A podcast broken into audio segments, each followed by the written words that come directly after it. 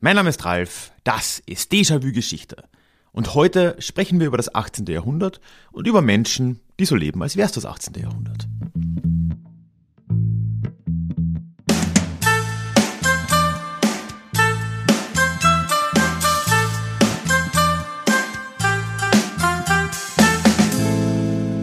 Hallo und schön, dass du auch heute wieder mit dabei bist. Mein Name ist Ralf, ich bin Historiker und Déjà-vu soll für alle da sein, die sich wieder mehr mit Geschichte beschäftigen wollen. Genau deswegen geht es in diesem Podcast alle zwei Wochen in die Vergangenheit, immer mit Blick auf das Hier und Jetzt und mit einer Portion Augenzwinkern. Heute habe ich wieder mal einen ganz besonderen Gast hier bei mir, beziehungsweise machen wir eine Kollaborationsfolge. Und zwar mit Fabian von Sektor, der überhaupt auch meine erste Kollaboration hier auf Déjà-vu Geschichte war irgendwann Anfang 2019 oder so muss es gewesen sein. Wir haben uns auch danach immer wieder mal gehört und es freut mich sehr, dass wir heute wieder zusammengekommen sind und uns über die Amish, aber bei der Gelegenheit auch über die Mennoniten und ein klein wenig über die Hutterer, also über Täuferbewegungen äh, unterhalten können und da uns vor allem anschauen, wie es eigentlich dazu kam, dass die Amish so leben, wie sie leben und, da ist ja immer auch gut, einen Theologen dann dabei zu haben, was diese Amish eigentlich so genau glauben und was sie da zusammenhält. Und am Schluss bleib auch auf jeden Fall wieder ein wenig dran, denn es gibt heute wieder Deja Klugschiss. Wir steigen wieder ein. Das Mitmachprojekt, der Mitmachteil von Deja wie Geschichte. Und ich habe da eine kleine Diskussionsfrage mitgebracht, wo ich mich sehr freuen würde, wenn du mit dabei wärst. Bevor wir jetzt aber ins Gespräch einsteigen, kommt hier noch eine kleine Werbeeinschaltung. Ja, hallo Fabian. Schön, dass wir heute wieder mal zusammenkommen, wenn auch ein bisschen mit äh, nicht Corona, aber doch erkältungsbedingter Verzögerung. Ja, danke, Ralf. Hi. Schön. Ich freue mich auch sehr, dass wir uns mal wieder treffen online. Ja, irgendwie, es, äh, mit dem Offline, das verzögert und verzögert sich, ne? Also ja, das, das ja. Bierchen kommt irgendwann noch. Ne? Irgendwann. ja. Inzwischen ist dann auch äh, das Schwäbische wieder ein bisschen weiter von mir weg, als es noch von München aus war, aber ich glaube, wir schaffen das trotzdem. Das ja, wir kriegen es trotzdem hin. Ja, ich freue mich auch total genau, dass wir jetzt dieses Crossover mal wieder zusammen hinkriegen. Ja, und äh, ich finde auch, dadurch, dass es sich immer so ein bisschen verzögert hat, habe ich auch schon viel Zeit mit dem Thema verbracht. Äh, wir reden ja heute über die Amish und ich ja. muss auch sagen, ist auch echt, wir hatten ein bisschen Glück mit der Themenwahl. Also ich bin gerade sehr happy, dass wir uns über das mal unterhalten können oder über die, ja. diese Gruppe, weil äh, ja, ich glaube, gut, muss man jetzt jemandem erklären, ne, das ist halt irgendwo auch faszinierend und äh, trotzdem ja auch viel, wenn man mal ein bisschen tiefer gräbt, wird es eigentlich nur noch faszinierender. Ja, das und, fand ich auch total, ja. Ja, und wie immer glaube ich, dass da viel dass man da viel rausholen kann, wenn man sich das einerseits eben, und deswegen sitzen wir zusammen, sowohl religionswissenschaftlich, theologisch wie auch historisch eben anschaut. Und das ist ja gerade bei so einer Bewegung, die ja eigentlich zumindest ins 17. Jahrhundert, aber wenn wir ganz ehrlich sind, ja eigentlich ins 16. Jahrhundert zurückgeht, da schon ja irgendwie eine gewisse Tiefe mitbringt und da sind dann die zwei verschiedenen Standpunkte oder Sicht, wie sagt man dann, Winkel. Sichtweisen, Sichtweisen. Perspektiven. Perspektiven, Perspektiven. sagt man immer sehr schön, ne? Ja, das klingt sehr gut. genau. Dann nehmen wir das Wort. Nehmen genau, wir, wir haben wir haben äh, die Folge kann man vielleicht vorab kurz sagen in zwei zwei Abschnitte auch geteilt, die beide jeweils diese Perspektive haben. Du guckst gleich ein bisschen auf die Geschichte, Entstehung, Verbreitung und äh, ich habe so hauptsächlich den Glauben ähm, vorbereitet und genau, das, da, da fließt auch sehr viel vom Leben noch mit rein, weil das ja bei den Amish sehr verwoben miteinander ist. Aber genau, das sind so die zwei Blöcke, die wir haben und mhm. äh, ja, aber das Ganze wird hoffentlich sehr dialogisch ablaufen hier. Also keine, erwartet keine Monologe, wie bei den Folgen jetzt ja auch üblich war, die wir schon zusammen gemacht haben. Ja, ich glaube, da sind wir inzwischen ganz gut äh, eingespielt, ne? Ja, ich denke auch. Ja, du hast schon gesagt, wir machen ein bisschen Geschichte vorweg. Ich würde einfach mal so versuchen, den, den Rahmen zu spannen, wen wir da eigentlich vor uns haben. Ne? Weil es ist ja gerade, ja. ich glaube, bei einer Gruppe wie den Amischen nochmal fast ein bisschen wichtiger als vielleicht bei anderen Gruppen, weil denen ja dann oft nachgesagt wird, sie leben ja in der Vergangenheit. Das heißt, schauen wir uns ja. vielleicht mal an, äh, welche Vergangenheit denn das äh, sein könnte. Und ich meine, ich würde auch eigentlich argumentieren, sie leben gar nicht so sehr in der Vergangenheit, sie leben nur ohne gewisse moderne Annehmlichkeiten, das ist was anderes. Aber wenn wir uns mal anschauen, wo die herkam, ich habe es vorher schon durchklingen lassen, streng genommen gibt's die Amish seit dem 17. Jahrhundert. Aber ich glaube, da einzusteigen ist eigentlich zu kurz gedacht, weil wir da schon in die Reformationszeit eigentlich zurück müssen, ja. weil die Amischen ja Teil der Täuferbewegung sind. Und ich meine, du kannst uns sicher gleich noch ein bisschen mehr über die Täuferbewegung sagen. Ne? Ich meine, du könntest uns wahrscheinlich auch endlos über die Reformation was erzählen. Aber ich glaube, gut, Reformation ist halbwegs bekannt. Ne? Wir hatten Luther, Zwingli, später Calvin, halt so, ja, ein Haufen Menschen, die nicht so ganz happy waren mit den Zuständen in der Kirche. Und äh, parallel dazu gab es aber auch damals eigentlich schon, und das fängt wirklich in den 1520er Jahren schon an, also wirklich sehr früh, ja. Komplett parallel kann man sagen. Ne? Jetzt Luther 1517, wann war Zwingli unterwegs, 1520er, also das war wirklich komplett identisch, kann man sagen. Kamen eben diese Ideen auf, dass äh, ja so eine Art von Reformation eben nicht genügt. Da kann man ja auch noch ein bisschen mehr ändern. Und äh, unter anderem auch eine Idee, die ja in der Geschichte, in der Kirchengeschichte immer wieder mal aufgekommen ist, nämlich diese ganz grundlegende Idee der Erwachsenentaufe da wieder ähm, ausgegraben hat. Ne? Und ja. Äh, ja, und das sind im Prinzip diese, diese Täuferbewegungen. Willst du uns da mal ein bisschen abholen, was, was die damals so ausgezeichnet hat in der Zeit, also jetzt in den 15, 20er, 30er Jahren, als das aufkam? Ja, also ich meine, was der Hauptstreitpunkt war, das äh, sagt ja der Name schon, Täuferbewegung, äh, kann man sich jetzt fragen, was taufen tun doch irgendwie alle. Es war aber so, dass ähm, zu äh, Luthers Zeit oder auch, was hat, das hat Luther auch sehr stark gemacht, die Kindertaufe sehr weit verbreitet war. Das ja. ist auch das, was heute noch in der evangelischen und katholischen Kirche ähm, praktiziert wird. Was heißt weit verbreitet, ist falsch gesagt, es war äh, das Einzige, was es gab, mehr oder weniger. Also ja. es sei denn, es hat sich halt irgendwie mal jemand äh, im Erwachsenenalter erst bekehrt, dann wurde der noch getauft. Aber es haben, waren eigentlich alle Kinder als Säuglinge äh, getauft worden. Und mhm. die Täuferbewegung, da war so der Gedanke, ähm, dass man den, dass quasi man ja Säuglinge nicht taufen kann, weil die können sich ja nicht für den Glauben entscheiden. Ähm, und man, das war die Ansicht in dieser Bewegung und ist es bis heute übrigens, also die gibt es ja bis heute, Baptisten äh, zum Beispiel vertreten diese Ansicht, ja. dass man ähm, ja, dass man eben sich entscheiden muss für den Glauben, dass der Glaube sozusagen zuerst kommt und dann kann man sich für die Taufe entscheiden. Und das war damals ein Riesenthema. Äh, Diese Täuferbewegungen, mhm. die wurden aufs härteste äh, verfolgt. Anabaptisten nannte man diese auch, weil das äh, eine Wiedertaufe war, logischerweise. Das ist heute nicht mehr unbedingt so, weil nicht mehr alle als Kind getauft wurden. Mhm. Aber damals war es äh, logisch, weil alle als Kind getauft wurden. Dann haben die Wiedertäufer gesagt, ja, äh, ihr müsst euch als Erwachsene, wenn ihr euch für den Glauben entschieden habt, dann wieder taufen lassen, weil das dann die gültige Taufe ist, sozusagen. Ah ja. Und das war was, ähm, wenn ich das noch kurz dazu äh, sagen darf, warum das so ein großer Konfliktfall war. Ähm, weil man, das war Luther ganz, ganz wichtig, dass die Taufe etwas ist, was von Gott gespendet wird und unabhängig mhm. vom Glauben ist. Also dieser Segensgedanke sozusagen im Hintergrund steht, der Taufe. Und Luther hat jetzt gesagt, der Glaube kann wanken. Der ist mal stärker, mal schwächer, der schwächer, der kann auch wieder ab, kann auch mal ganz verschwinden. Die Taufe ist aber was, was nicht wankt, weil es von, von Gott zugesagt ist, diese, dieser Segenszuspruch. Okay, und deswegen ja. kann die Taufe nicht vom Glauben abhängig sein weil die Taufe etwas ist, was von Gott gestiftet wird und nicht menschengemacht ist. Und da hat er ganz, ganz stark gegen die Täufer äh, argumentiert und die wurden auch aufs härteste verfolgt. Äh, und bis heute lehnt die evangelische Kirche nicht die Erwachsenentaufe ab, das muss man sagen. Also mhm. es, das hat mit, mit dem Alter der Taufe nichts zu tun. Das hat was mit dem Gedanken der Wiedertaufe zu tun. Okay, ähm, also dass man zweimal tauft sozusagen. Äh, das ist das, was abgelehnt wird. Das ist auch das Anna in Anabaptist quasi, oder? Genau. Das genau, heißt, okay. äh, ich bin jetzt nicht so firmengriechisch, aber ich glaube, es heißt wieder. Ja, gehen wir, gehen wir mal davon Baptismus, aus. Ja. Baptisten heißt, Baptisterin heißt äh, taufen, genau. Genau. Ja.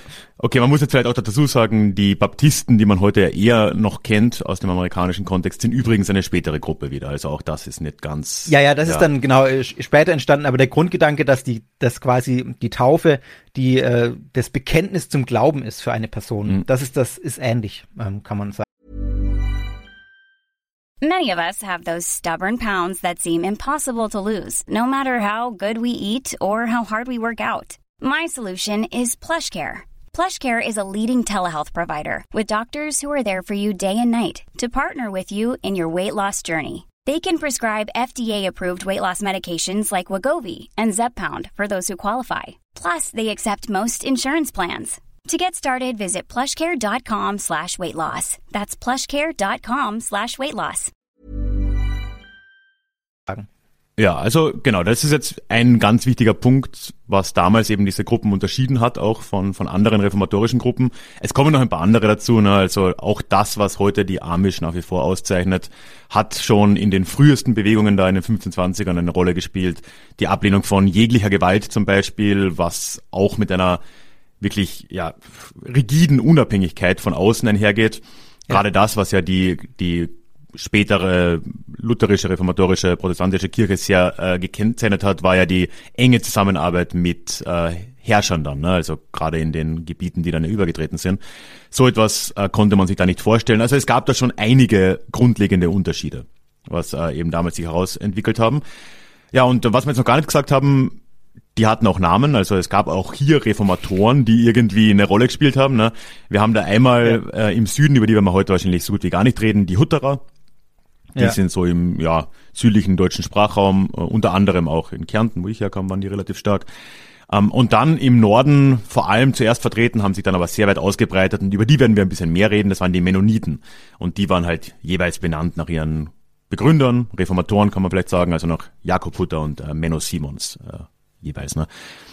Ja, und was diese Bewegungen sehr früher dann äh, auch vereint hat und ausgezeichnet hat, ist eben, du hast es schon angesprochen, dass die von allen Seiten eigentlich verfolgt und angegriffen wurden. Also von katholischer Seite sowieso, die waren eh gegen alles, was da irgendwie abging, aber eben auch von dem, was wir dann später als protestantisch äh, bezeichnen würden, also eben auch von lutherischer Seite, später von äh, kalvinistischer Seite, wurden die genauso eben angegriffen, weil eben dieses Anabaptisten-Wiedertäufertum ja einfach theologisch nicht äh, denkbar war da. Das war halt einfach, ja. ja. Und ich schätze, man kann jetzt nur äh, da rein interpretieren, dass natürlich auch machtpolitische Sachen da immer mit reinspielen. Ne? Das ist halt so eine. Ja, klar, wobei ich da dann schon noch mal ein bisschen relativieren würde, weil was heute der Kirche oft zum Vorwurf gemacht wird, dass die Kindertaufe quasi äh, durchgeführt wird, damit äh, die Mitgliederzahlen stabil bleiben, mehr oder weniger, oder nicht so stark zurückgehen.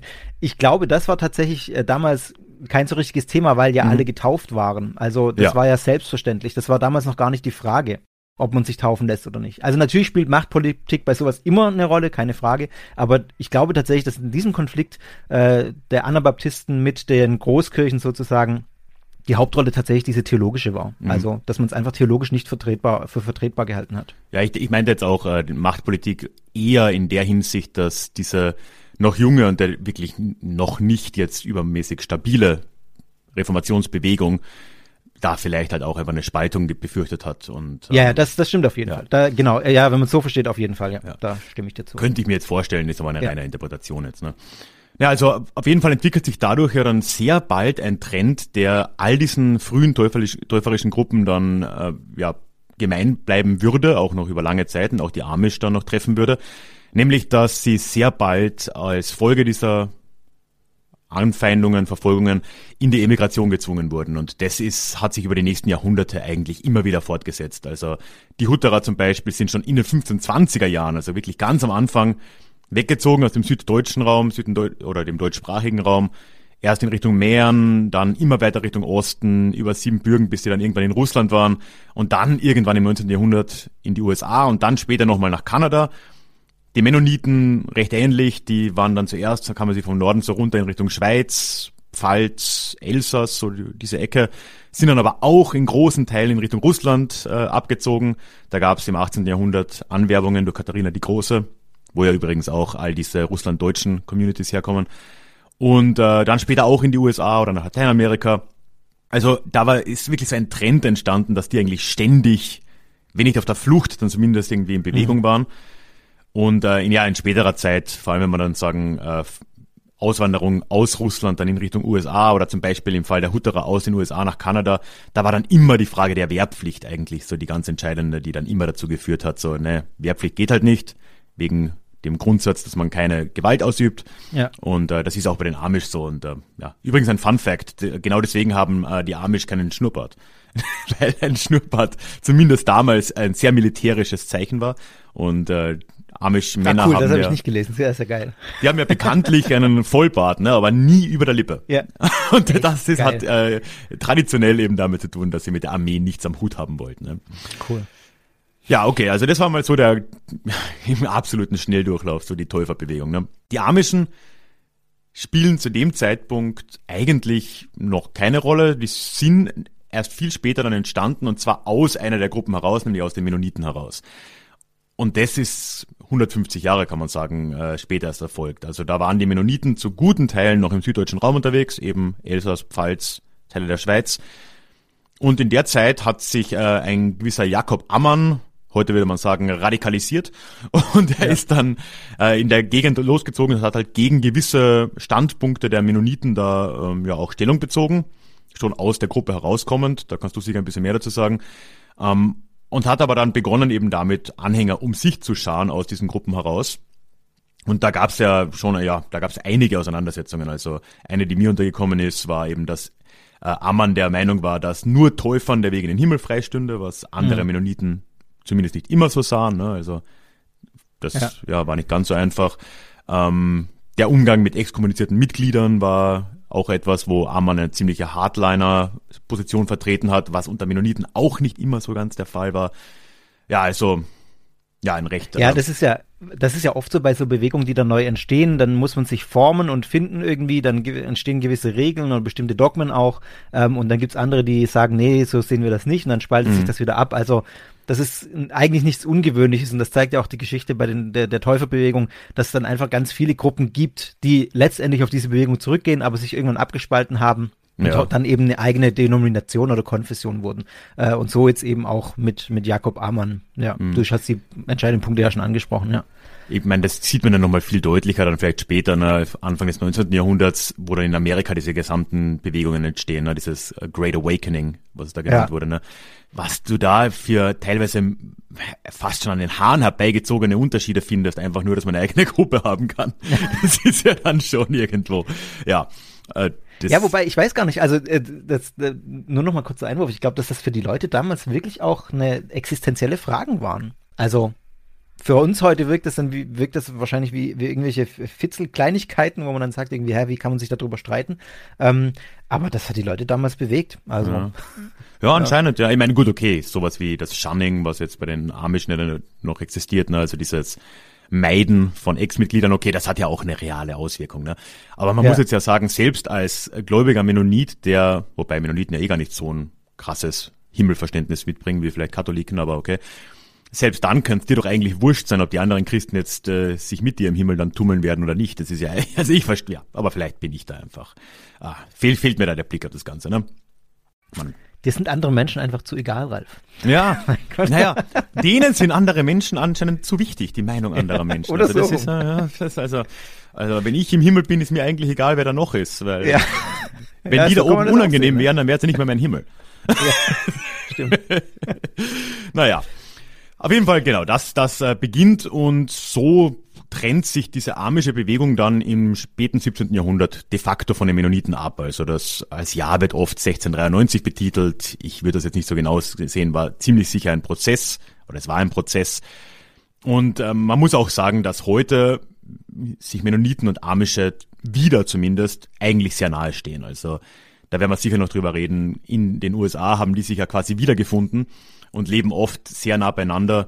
Und es gibt da ziemlich viel Austausch. Äh, also Amische verwenden, na, verwenden ist falsch, aber äh, verlassen sich sehr oft auf äh, Mennoniten, wenn es zum Beispiel um äh, Handel geht. Also Mennoniten können ja, es gibt da auch sehr traditionelle Gruppen, aber tendenziell sind die deutlich offener der Mehrheitsbevölkerung gegenüber, haben eher ein Auto, sind eher mobil, sind eher auch irgendwie in traditionellen Berufen unterwegs und sind sehr auf dem Handel und äh, ja, da gibt sehr viel Zusammenarbeit schlicht und ergreifend. Ne? Also das hat sich auch äh, wieder sehr angenähert, muss man auch dazu sagen. Ja, ähm, die Migration geht dann natürlich weiter. Ne? Also gut, jetzt sind wir bei den Amischen, das war noch in Europa. Heute denken wir bei den Amischen natürlich überhaupt nicht mehr an Europa. Also mir ist auch nicht bekannt, dass es irgendwie eine nennenswerte Gruppe in Europa noch geben würde. Nee, ist mir auch nicht, überhaupt gar nicht begegnet. Also vielleicht gibt es da ein paar Verstreute, aber das ist eigentlich äh, irrelevant. Ne? Also die sind dann eben auch immer weiter ausgewandert und eigentlich auch schon ab dem 18. Jahrhundert, also fast direkt nach der Begründung. Das äh, komplexe Gründe wieder, ne? also das hat jetzt eigentlich weniger mit Verfolgung zu tun gehabt damals, sondern viel mehr mit einer allgemeinen Massenauswanderung, die es einfach gegeben hat. Das war eine mhm. Zeit, äh, also gerade in der Pfalz äh, war das wirklich eine ganz miserable Zeit. Da war der Dreißigjährige Krieg, da gab es dann immer wieder andere Kriege, irgendwelche Erbfolgekriege. Die Region wurde nach und nach immer weiter verwüstet. Die Struktur dort war komplett am Boden. Und äh, es gab immer wieder Hungersnöte und so weiter. Also es sind einfach in der Region generell sehr, sehr viele Menschen ausgewandert und so eben auch die Amish, aber das war jetzt nicht so, dass da nur die Amish ausgewandert sind. Und das war ja auch eine Zeit, wo einfach sehr viele Pfälzer und Pfälzerinnen äh, nach England oder in die äh, britischen Kolonien in Übersee äh, gezogen sind. Also ab 1700 kann man sagen. Und äh, so haben die Amischen es eben auch gemacht. Und da hat es dann irgendwann ja eine relativ praktische Neuerung gegeben in eben diesen Kolonien, weil äh, da ein gewisser William Penn, ein äh, britischer Quäker, dahingegangen ist und eine Kolonie namens Pennsylvania, ganz, äh, ja, selbstlos nach sich selbst benannt, ne, äh, hat der William Penn Pennsylvania gegründet. Und das war eben ein Staat in, oder Staat war es noch keiner, aber eine, eine Kolonie, die Religionsfreiheit gewährt hat. Und das war jetzt ein Thema, das eben für die Amischen aus der Pfalz, die da sowieso aus wirtschaftlichen Gründen weg wollten, ein ziemlicher Pull-Faktor war, nach Pennsylvania zu gehen. Mhm. Also kannst du kurz sagen, was eigentlich die Quäker wieder sind, ohne dass wir da jetzt ausufern? Das weiß ich nämlich gar nicht. Ähm, die Quäker, ja, man kann es vielleicht kurz, ohne dass man es zu weit ausschweift, sagen, das ist eine Gruppe, die sich extrem gegen Hierarchien, gegen Dogmen, gegen Ämter ähm, wendet, die deswegen auch verfolgt wurde damals äh, wegen sehr radikaler Kritik an gesellschaftlichen und äh, kirchlichen Zuständen. Es gibt da kein Bekenntnis, kein Dogma, sondern der Grundgedanke ist, dass äh, jeder einzelne Mensch Gottes Ebenbild ist und deswegen in jedem einzelnen Menschen auch Gottes Licht zum Scheinen kommt. Und das mhm. zeigt sich auch in den Versammlungen dann, also ein Gottesdienst sieht da ungefähr so aus, dass man da, oder eine Andacht, dass man da zusammensitzt, dass viel geschwiegen wird, dass jeder in sich reinhört. Dann liegen oft, habe ich gelesen, während so einer Andacht auch heilige Schriften aus, wie Bibel oder Koran ähm, oder Literatur der Quäker. Also man merkt ja auch schon tatsächlich mhm. diese Offenheit. Und äh, dann tauscht man sich im Anschluss, also dann kann man da auch noch ein paar Worte sagen, wenn man irgendwelche Erleuchtungen hatte sozusagen. okay. Und äh, im Anschluss an diese Andacht tauscht man sich dann über aktuelle religiöse Themen und ethnische Fragen mhm. aus. Also ich würde sagen, spontan, ich war noch bei keiner Versammlung, die gibt's auch in Deutschland, die heißen Religiöse Gesellschaft der Freunde.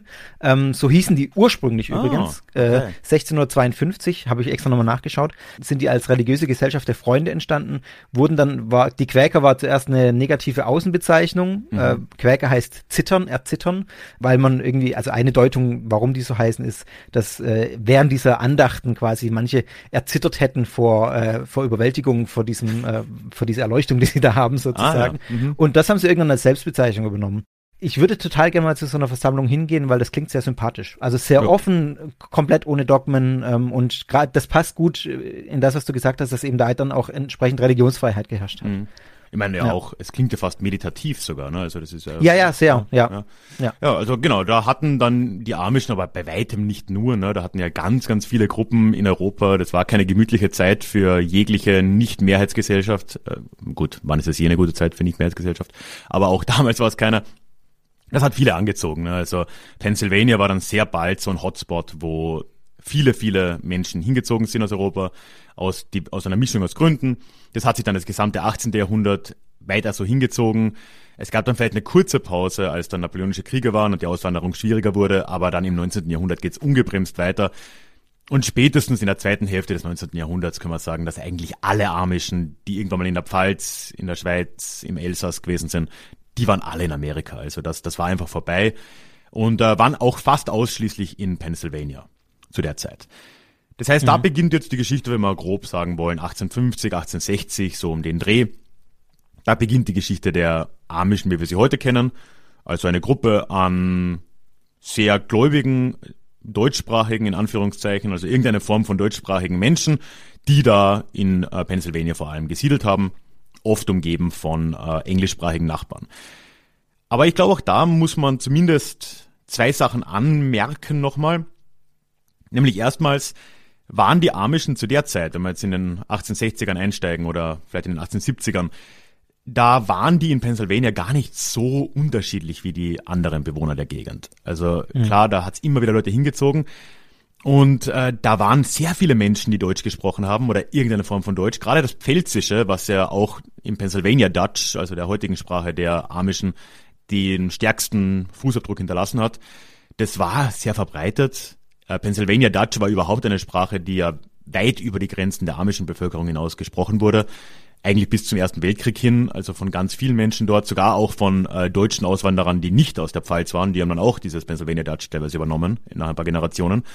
Also so eine große Unterscheidung gab es da gar nicht. Es kamen auch die Mennoniten dazu dann um die Zeit herum, die haben auch wieder irgendeine so Form von Sprache gesprochen. Also da so, die waren gar nicht so krass isoliert, wie man es äh, heute vielleicht sich vorstellt. Und dann muss man auch sagen, sie haben ja damals noch äh, weder in ihrem Glauben, wie gesagt, ne, Quäkerkolonie, ehemalige, da waren generell sehr viele, ob es Täufergruppen waren, ob es dann eben andere äh, ja, reformatorische Gruppen waren, die sind ja nicht wirklich herausgestochen und auch dieses, diese große Unterscheidung der Technik hat 1870 de facto noch keine Rolle gespielt, weil es gab ja kaum moderne Technik nach heutigem Standard. Also auch damals kann man eigentlich sagen, war das noch nicht so was wirklich Außergewöhnliches und das ist dann halt wirklich erst in den letzten ja, 150 Jahren hat sich das dann langsam so begonnen. Ne? Da, da kamen dann eben die ersten Neuerungen technischer Art, äh, zum Beispiel das Telefon. Und da hat es dann in amischen Bewegungen eben weiß nicht, ob du da was dazu sagen kannst, soweit ich es rausfinden konnte, haben die sich halt nach äh, den Aposteln Paulus und Johannes da äh, orientiert und man soll ja in dieser Welt, aber nicht von dieser Welt sein. Und da haben sie dann irgendwie gesagt, okay, wir müssen jetzt irgendwo mal Grenzen ziehen. Das Telefon war das erste. Da mhm. haben dann gewisse amische Gruppen begonnen, das abzulehnen. Und so hat es eigentlich über die nächste Zeit, die nächsten paar Jahrzehnte, so bis ins 20. Jahrhundert hinein, immer wieder neue Teilungen auch einfach gegeben in, der amischen, äh, in den amischen Gruppen, wo halt immer neue Neuerungen gekommen sind. Gewisse haben dann gesagt, okay, das übernehmen wir, das passt. Andere haben gesagt, das übernehmen wir nicht. Das war ja eigentlich zum, ja, fast schon ein demokratischer Prozess, kann man sagen. Und äh, man hat sich dann ihnen angeschlossen, was man gerade richtig fand. Und so haben sich dann mit der Zeit naja, eine ganze Gruppe an oder Subgruppen an Amischen herausgebildet. Ne? Also es gibt eben diese Old Order Amish, wie man sie heute nennt, also die, die eigentlich fast alles davon abgelehnt haben. Es gibt dann aber noch radikalere, die quasi äh, noch weniger Neuerungen wollen, zum Beispiel die Swartzen Trooper Amish in Ohio. Es gibt aber dann wirklich endlose Abwandlungen von liberaleren Amish, die dann oft dann auch schon ins mennonitische Spektrum wieder drüber gehen. Es gibt sogar sogenannte Amish Mennonites, was auch immer das dann wieder genau ist, äh, sogenannte Beachy Amish, auch eine sehr liberale Order nach einem äh, Priester namens Beachy in den 20er Jahren. Also, das hat da sich... Eine, da gibt's eine gute Übersicht bei Wikipedia, glaube ich, oder? Hast du die auch gesehen? Ähm, wo so eine Tabelle ist mit den ganzen verschiedenen Sorten von äh, oder ähm, Richtungen von Amish oder ah, vielen okay, verschiedenen. Ja. Und dann ähm, immer so markiert, welche Techniken die ablehnen und so. Also wie präzise das ist, mag ich mal dahingestellt äh, wissen, aber äh, das fand ich ganz spannend mal zu sehen. Ja, ja also das habe ich, glaube ich, nicht gesehen. Ähm, ja. Was ich auf jeden Fall mal in die Shownotes packen würde, ich habe so eine ähm, Dokumentationsreihe de facto auf YouTube gesehen von einem amerikanischen äh, YouTuber und der war in Ohio unterwegs und hat dort eben mit Amish gesprochen in, ja. äh, ich vergesse den Namen immer, des Countys, ist jetzt auch egal. Und äh, er hat dort sich dann erst getroffen mit einem Mitglied der Beachy Amish eben einer liberaleren Gruppe und das war einfach so ein Kerl, der ist ihm da entgegengekommen in Jeans und mit, mit einem Truck, wie man sich das so vorstellt, mit dem Pickup-Truck, hat er, hat ein Handy, hat er irgendwie alles Mögliche, hatte dann aber immer wieder mal so erklärt, wo dann da die Grenzen verlaufen. Also sein Handy hat zum Beispiel halt, das war zwar ein Smartphone, aber da wurden fast alle Apps außer Maps und so äh, deaktiviert, also da gibt's dann auch wieder äh, so Abstufungen. Okay. Und dort hat er dann quasi den so als Guide gehabt und der hat ihm dann ein bisschen gezeigt, äh, ja, wie die anderen so drauf sind, welche anderen Gruppen es da gibt, wie das mit den Mennoniten ist. Also ja, das echt ziemlich viele Abstufungen. Die Amish gibt's eigentlich ja gar nicht dementsprechend. Wobei man, soweit ich das jetzt beurteilen kann, sagen muss, die verstehen sich untereinander schon alle ganz gut. Wenn auch je konservativer eine Gruppe ist, desto eher bleibt es dann in ihrer Kirchengemeinde, ne? also ihre, ihre sozialen Beziehungen. Aber ja. muss auch nicht sein. Ne? Also das ist schon, schon äh, sehr sehr unterschiedlich. Ja, und was man vielleicht am Schluss noch sagen kann, jetzt, wenn wir die Geschichte abrunden wollen, ist, dass die Amish dann dort in der Region um Pennsylvania mit der Zeit halt immer weiter äh, sich ausgebreitet haben. Ist jetzt auch keine große Überraschung, ne? Amish tendieren dazu, sehr viele Kinder zu haben. Äh, und dementsprechend äh, wächst die Bevölkerung tatsächlich auch ziemlich stark an. Sieben im Schnitt habe ich gelesen. Sieben im Schnitt, ja. Oh ja, Gott, ja. Das ist ich habe irgendwo oder das hast du, glaube ich, mir geschrieben, ne? dass sie die am stärksten wachsende religiöse Gruppe der Welt sind oder sowas. Ja, also zumindest ja. eine der am stärksten wachsenden. Ähm, das habe ich tatsächlich gelesen, ja. ja also, also, auch heute noch. Das ist, bezieht sich auf heute. Ja, Irrsinn, ja. ja. Also wir haben heute weit oder ja eine Drittelmillion Amische plus minus, also über 300.000 Amische, die im Kern auf ja, weiß ich nicht, wie viel waren es, 20 Familien zurückgehen, muss man sich denken. Also was das für eine Explosion war. Ja, ja. ja. Ähm, wir werden sicher noch ein bisschen über die Probleme auch reden, die damit einhergehen, aber also die sind wirklich enorm explodiert die letzten 150 Jahre über. Äh, was eben auch dazu geführt hat, das habe ich jetzt schon mehrmals angesprochen, dass sie eben nicht mehr nur in Pennsylvania zu finden sind, sondern unter anderem auch in Ohio, aber auch in Indiana und in vielen anderen Bundesstaaten, zumindest in äh, kleineren Grüppchen. Ne? Und die Mennoniten sind dann auch nochmal stark in Kanada vertreten. Da werden wir später noch was hören drüber, aber auch in Lateinamerika zum Beispiel. Also das ist mhm. relativ weit verbreitet. Und ja, also das wäre jetzt mal so ein grober historischer Überblick. Und äh, jetzt sollten wir mal dann übergehen und uns anschauen, wie das Leben, der Glaube, die Organisation äh, der Amish dann so in sich ausschaut, oder?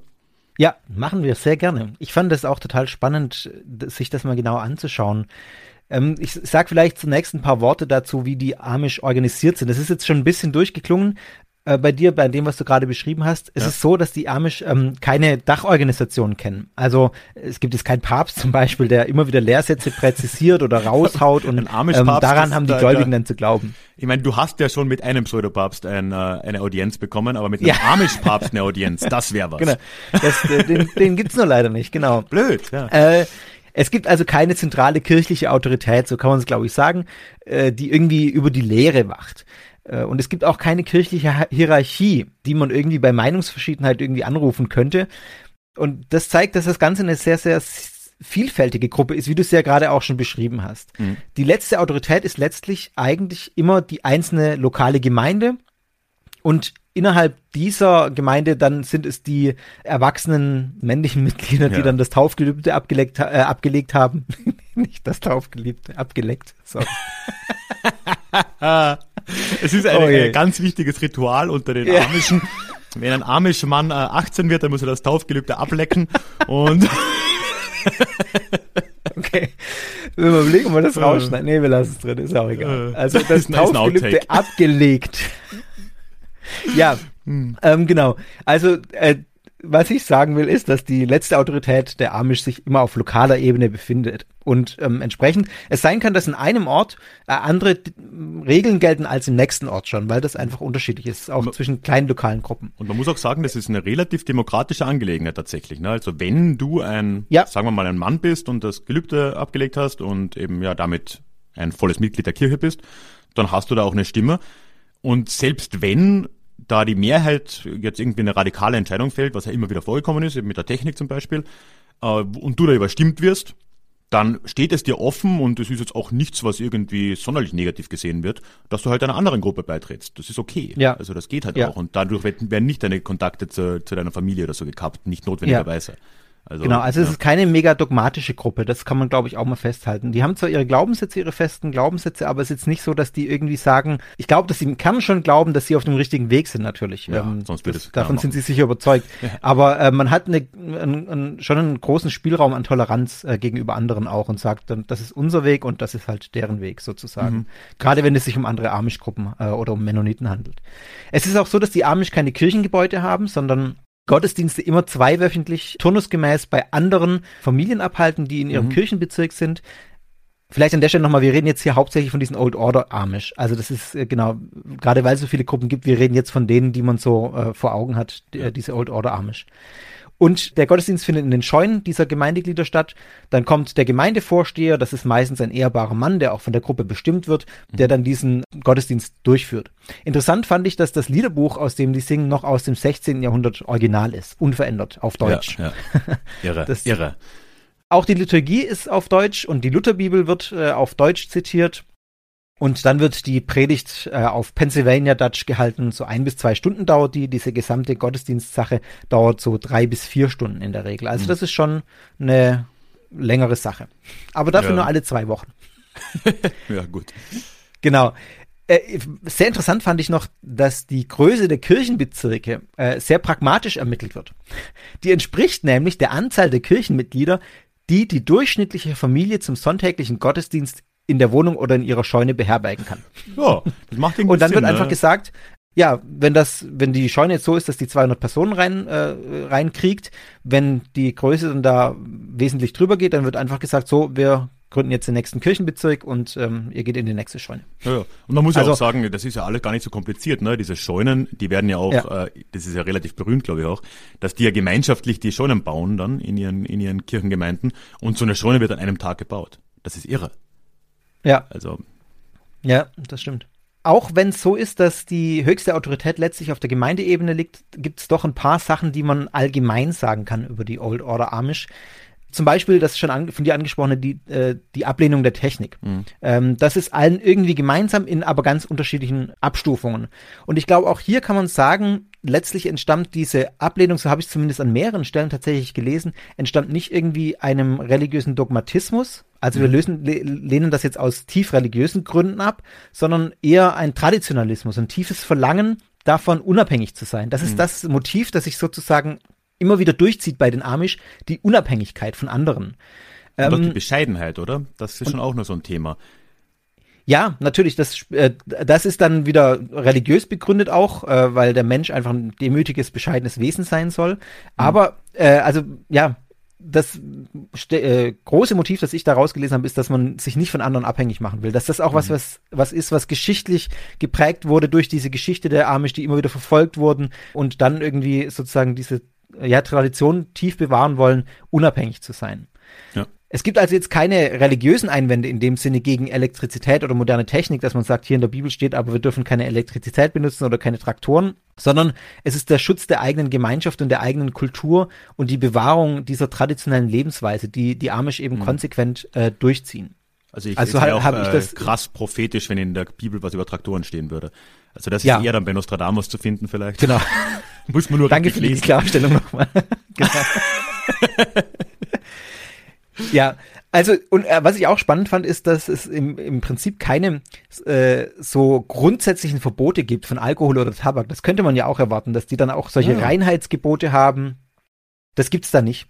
Und natürlich muss man sagen, es ist so, dass die jetzt keinen ausschweifenden Lebensstil führen. Das hängt mit der Demo zusammen, die du gerade angenannt äh, genannt hast, diese Bescheidenheit. Mhm. Aber äh, bei dem, wie ich mich jetzt mit dem Glauben auch der Amish beschäftigt habe, ich muss sagen, was so ethische Vorschriften angeht, findet man bei manchen evangelikalen Gruppen deutlich krassere Vorschriften. Also wir werden nachher noch kurz auf dieses Rumspringer eingehen, diese mhm. Zeit, wo die Jugendlichen ein bisschen mal die Welt entdecken dürfen. Da ist auch tatsächlich, äh, was äh, sexuelle Erfahrungen angeht, gibt es einen gewissen Rahmen, den die haben. Also das ist nicht mhm. so, dass man da ganz krass dogmatisch ist. Die Grundlage der Amish äh, des Glaubens ist natürlich zum einen die Bibel.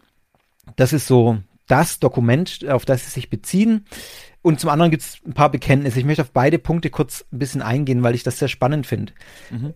Was die Bibel angeht, ist es so, dass die Amish es ablehnen, irgendwie intellektuell Theologie zu betreiben. Also da kann ich wunderbar verweisen auf meine letzte Folge bei Sekta, äh, was sonst noch war. Was macht man eigentlich im Theologiestudium? Mhm. Äh, Habe ich mit Christian relativ ausführlich darüber geredet, was es bedeutet, wenn man an der Uni äh, wissenschaftliche oder intellektuelle Theologie betreibt. Das lehnen die Amish komplett ab.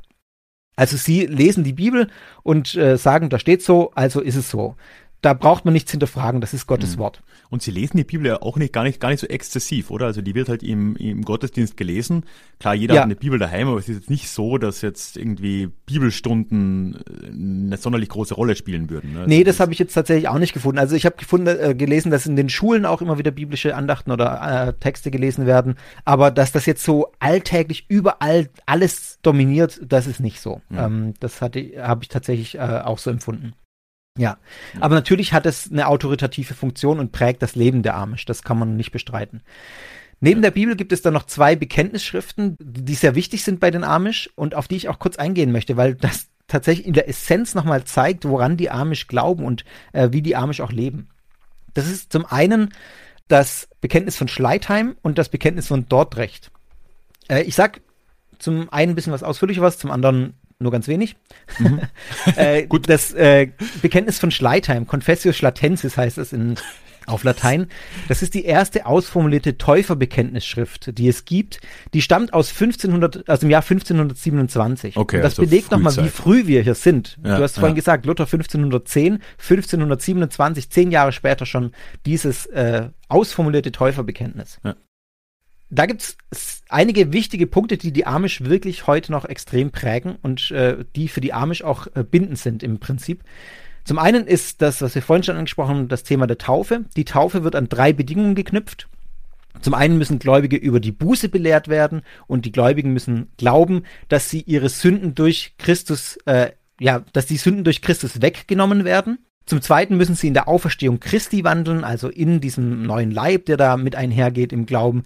Sie sollen äh, zum Dritten auch die Taufe verlangen. Mhm. Also sie sollen tatsächlich bewusst um die Taufe bitten. Klar. Die Säuglingstaufe, haben wir vorhin schon gesagt, wird äh, verworfen und zwar tatsächlich als Gräuel verworfen. Da hat man ja immer so schöne Begriffe in diesen antiken, äh, oder äh, nicht antiken, in diesen mittelalterlichen äh, Dokumenten.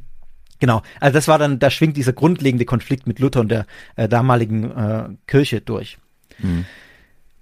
Dann äh, die Frage nach der Kirchenzucht das haben wir auch schon kurz angesprochen. Das äh, war was, was in der Confessio Schlatensis auch schon sehr grundlegend geregelt war. Und zwar sehr präzise nach einem Verfahren, das man auch aus dem Neuen Testament ableiten kann, dass wenn jemand gegen äh, Gemeinderegeln verstößt zum Beispiel oder sich äh, äh, versündigt, dann wird er zweimal geheim ermahnt, also im privaten und persönlichen Gespräch. Wenn das dann ohne Folge bleibt und die Person weiter sich versündigt, dann wird er vor der Gemeinschaft öffentlich zur Rede gestellt.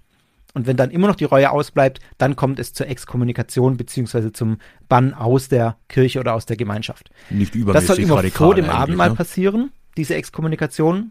Die Person darf dann nicht mehr am Abendmahl teilnehmen, mit dem Gedanken, dass eben die Gemeinde dann rein bleibt. Also dieser Reinheitsgedanke spielt eine große Rolle auch bei den Amish. Und das ist auch was, was bis heute in diesen äh, Old Order Amischen, den konservativen Gruppierungen so, ja, vollzogen wird. Mhm. Auch nach hier halt schon auch sagen kann, im Vergleich zu vielen Gruppen, über die du sonst redest, sonderlich radikal finde ich diese Kirchenzucht jetzt eigentlich nicht. Ne? Ich meine, zweimal nett persönlich ermahnen, dann sogar noch irgendwie eine Möglichkeit, dass man vor der Gruppe was sagt und dann kommt die Exkommunikation. Das sind andere Gruppen schneller, oder? Also ja, ich denke auch, das sind gewisse Gruppen schneller. Allerdings gibt es zum Beispiel auch bei den Zeugen Jehovas so ein festgesetztes Verfahren, ähm, wo dann auch erstmal mit der Person äh, so gesprochen wird, aber da wird es schneller öffentlich gemacht, glaube ich. Also ja, ich finde das schon auch kritisch, muss ich ehrlich sagen, sage ich nachher noch was, aber es ist jetzt nicht das Radikalste, was man findet auf dem Markt da draußen. ja. So, ja, so meinte ich ja. Ja. Genau, und dann äh, ein Punkt noch aus dieser Bekenntnisschrift ist, dass die Gläubigen, äh, nur die Gläubigen am Abendmahl teilnehmen dürfen, also die, die die Gläubigen Taufe auch erhalten haben, mhm. als Erwachsene sozusagen, die sich bewusst dafür entschieden haben. Getauft werden Amische so im Alter zwischen 18 und 21 in der Regel. Mhm. Das heißt, Kinder nehmen am Abendmahl nicht teil. Okay. Nee, die Jüngeren, äh, so, so wie ich das verstanden habe, dürfen die noch nicht erst dann, ähm, genau, wenn sie mhm. die gläubigen Taufe empfangen haben. Und dann wird auch erst verlangt, dass sie im Gehorsam gegenüber den Geboten Christi leben. Also, dass man sich vollkommen auch diesen Geboten unterwirft und diesem Lebensstil der Amish da aus dieser, aus dieser Pause oder diesem, dieser, dieser Kluft dazwischen ergibt sich ja im Prinzip das Rumspringen. Ne? Also da reden wir nachher genau. noch drüber. Aber das Rumspringen ist ja keine Institution, wo irgendwann mal jemand gesagt hat, so, ah, und von 18 bis 21 darfst du äh, saufen gehen und, äh, und rumvögeln. Ja. Sondern vielmehr ist es halt einfach so, okay, das ist die Zeit, wo die biologisch erwachsen sind, aber ja. eben noch nicht äh, den äh, Regeln der Kirche folgen müssen, weil sie eben noch nicht getauft sind. Ne? Ja. Ja. Genau. Dann ist es so, dass auch diese Absonderung von der Welt in dieser, in dieser Bekenntnisschrift ähm, von Schleitheim schon verankert ist. Also, dass man sagt, äh, dass da festgelegt ist, dass man keine Gemeinschaft mit denen hat, die nicht in Christus sind. Das bezieht sich aus dem damaligen Verständnis vor allem auf die gesellschaftlichen äh, Umstände, auf den gesellschaftlichen Verkehr außerhalb der Gemeinde, auf die politische Verantwortungsübernahme und die Zugehörigkeit zur päpstlichen reformierten Kirche, äh, päpstlichen und reformierten Kirche. Mhm. Das ist auch was, was man heute noch merkt. Die Amish gehen zum Beispiel nicht wählen. Also ähm, die politische Verantwortungsübernahme ist, das kommt auch aus diesem Bekenntnis heraus schon, ist von Anfang an da verankert. Mhm. Ähm, genau. Sie sagen dann auch so Sachen, kann, kann, man sich auch, also das war in dieser Doku äh, immer wieder mal Thema. Ähm, das kann man sich eigentlich auch von anderen Gruppen vorstellen. Sie sagen dann so, Jesus Christ is our president, we don't have to vote. Ja, ja, ja. Genau, aber das passt ja wunderbar in dieses Bild, das, wie gesagt, in diesem Bekenntnis schon grundgelegt ist. Ja. Dann fand ich noch sehr spannend, dass auch in, in diesem Schleitheimer Bekenntnis schon drinsteht, äh, dass innerhalb der Gemeinde es nur den Bann als erzieherische und seelsorgerliche Maßnahme geben darf. Also nur dieses, was mhm. ich gerade beschrieben habe mit diesem Ablauf, das ist die einzige Art, wie man Mitglieder maßregelt sozusagen. Mhm. Den Mitgliedern dieser Gemeinden ist es untersagt, irgendwie das Schwert zu führen, steht wörtlich drin in dem Bekenntnis, also Gewalt anzuwenden, äh, ist es untersagt, äh, Kriegsdienst zu leisten, das haben wir auch schon angesprochen, mhm. ist bis heute so, und sie orientieren sich sehr, sehr stark am Beispiel Christi und seinem gewaltfreien Leben. Also diese Gewaltfreiheit ist auch hier ganz, ganz stark grundgelegt und ein Riesending für die Amish und ganz, ganz wichtig. Ja. Dann äh, noch einen Satz, äh, den ich noch spannend fand, auch im Schleitheimer Bekenntnis ist schon grundgelegt, dass die Amish keinen Eid ablegen dürfen. Sie dürfen die Hand nicht zum Schwur erheben, wie es heißt, weil Jesus Christus den Eid für seine Jünger ausdrücklich verboten habe. Und ähm, nur Gott allein kann schwören, weil er keine Begrenzungen, äh, keine Begrenzungen unterliegt und äh, eben auch diesem Eid immer nachfolgen, äh, na, nachkommen kann und ihn vollkommen mhm. äh, erfüllen kann. Ja. Wobei ja, man, gut, das ist, das klingt jetzt sehr theoretisch, ne, aber das heißt halt natürlich dann schon auch, wird jetzt nicht den größten Einfluss haben, aber wenn irgendwie ein Amish dann doch gerne irgendein Amt ausüben würde, das ist dadurch eigentlich in den USA verunmöglicht, ne? Weil du mhm. immer auf die Konstitution oder halt auf die Verfassung irgendwas schwören musst, egal was du machst, vom Bürgermeister abwärts, ne? Also, ja, spielt wahrscheinlich schon eine Rolle. Mir fällt gerade auch noch ein, was sie ja auch nicht tun, wir werden danach noch über die Schulzeit reden. In Amerika ist es ja üblich, dass äh, am Anfang des Schultages quasi die Flagge, die Flagge salutiert wird und man quasi den Allegiance. Pledge of Allegiance ja. macht. Das machen Amish natürlich genau aus dem Grund auch nicht. Und das ist auch ein ganz wichtiger Faktor, warum sie ja auch eigene Schulen äh, wollen, weil ja. äh, das in öffentlichen Schulen zwar eigentlich auch nicht verpflichtend wäre, aber naja, mh. Hm. da eben gemacht wird, ja. Gruppenzwang, ne? Äh, genau. Das geht halt auch nicht, ja. Also das spielt schon tatsächlich eine Rolle. Ja, ich war übrigens, äh, ich habe ja ein Auslandsjahr in Amerika gemacht, da gab es auch jeden Morgen diesen Pledge of Allegiance. Ich bin dann auch mhm. immer aufgestanden und habe nichts gesagt. Ja. habe da miteinander aufgestanden. Aber ja, genau, äh, das äh, spielt da eine große Rolle. Ja, dann gibt's noch das Dortrechter-Bekenntnis von 1632, äh, also über 100 Jahre jünger.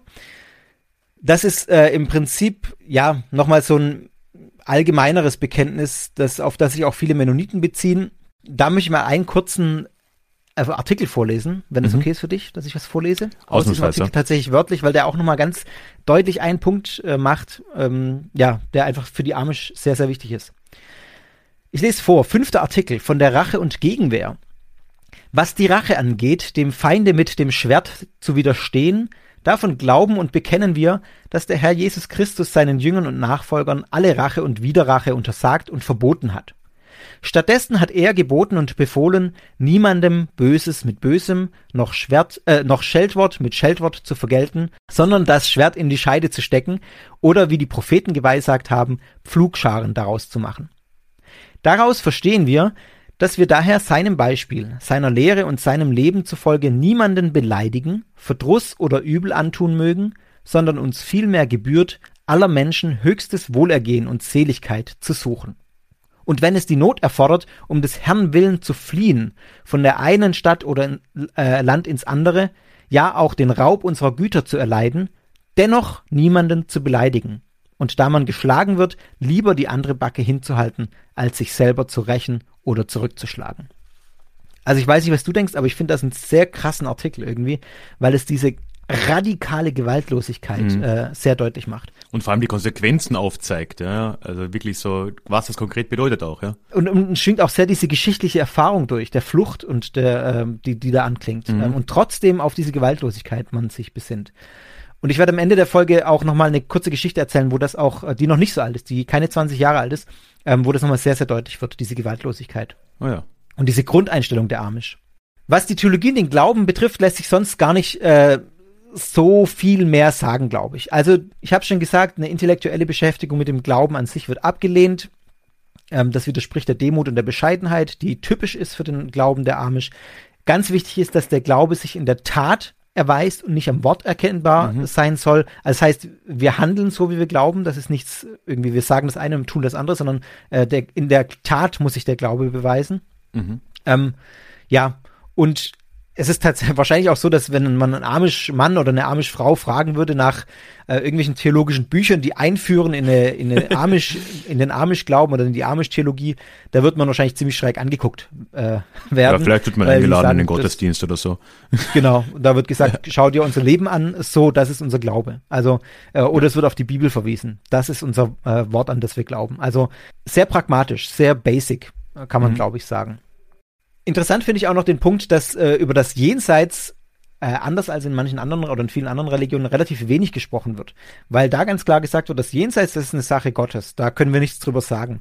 Äh, die Amish sind eher auf dem Standpunkt, dass das irdische Leben jetzt sich der Autorität Gottes unterwerfen soll, dass man hier sich an diese Vorgaben halten soll, dass man hier nach biblischen Maßstäben leben soll.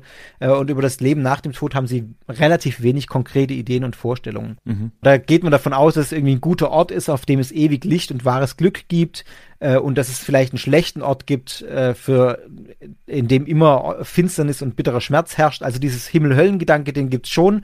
Ähm, das wird auch aus der Bibel abgeleitet, aber das spielt jetzt für den Glauben im Hier und Jetzt für die Amish eine sehr untergeordnete Rolle. Mhm. Also es ist dieses dualistische, was ich damit sagen will, ist, dass dieses dualistische Weltbild ist schon ein bisschen angelegt, aber das spielt jetzt in der Alltags, im Alltagsleben der Amish keine unfassbar große Rolle, dass man die ganze Zeit sagt, alle da draußen sind verloren und wir hier sind die Glückseligen, die nachher im Himmel landen werden. Also dieses mhm. rein exklusivistische findet man in anderen Gruppen auch deutlich stärker als bei den Amish. Äh, Amish, jetzt fange ich auch schon damit an, es falsch auszusprechen. Ganz wichtig ist noch, dass die Amish keine Mission betreiben. Mhm. Ähm, das fand ich sehr spannend. Es ist keine missionarische, keine evangelistische Gruppierung.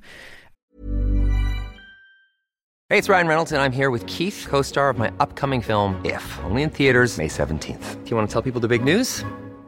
All right, I'll do it. Sign up now and you'll get unlimited for $15 a month in six months of Paramount Plus Essential Plan on us. Mintmobile.com slash switch. Upfront payment of $45 equivalent to $15 per month. Unlimited over 40 gigabytes per month. Face lower speeds. Videos at 480p. Active Mint customers by 531.24 get six months of Paramount Plus Essential Plan. Auto renews after six months. Offer ends May 31st, 2024. Separate Paramount Plus registration required. Terms and conditions apply if rated PG.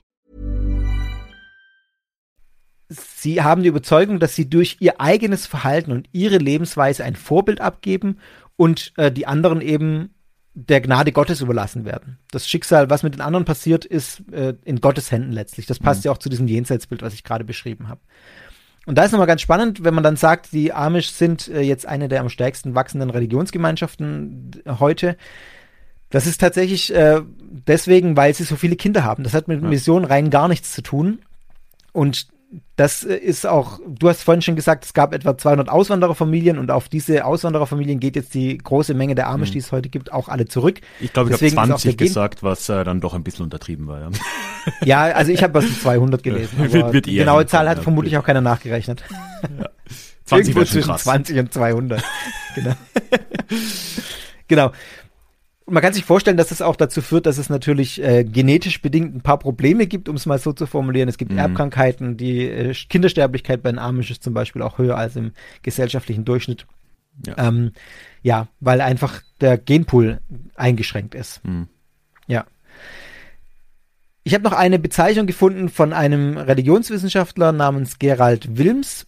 Äh, der die Amish so beschreibt, die Amish sind weniger eine religiöse Gemeinschaft als eine ethnische Gruppe, ein kleines Täufervolk des 18. Jahrhunderts, das sich in der modernen Welt so merkwürdig ausnimmt, dass es zunehmend zu einem Anlaufziel für Touristen geworden ist. Hm. Fand ich auch nochmal ganz spannend. Also, der auch nochmal heraushebt sozusagen, dass es im Prinzip eine eine ethnische Gruppe auch ist. Und diese religiöse Komponente da zwar eine große Rolle spielt, aber nicht, nicht das große Wesensmerkmal unbedingt ist. Ja, ich würde auch, also ja. gut, ethnische Gruppe ist immer schwierig. Ich habe da, da in meinem Studium recht viel damit befasst, ist ein ja schwer um, umgreifbares Wort letztendlich.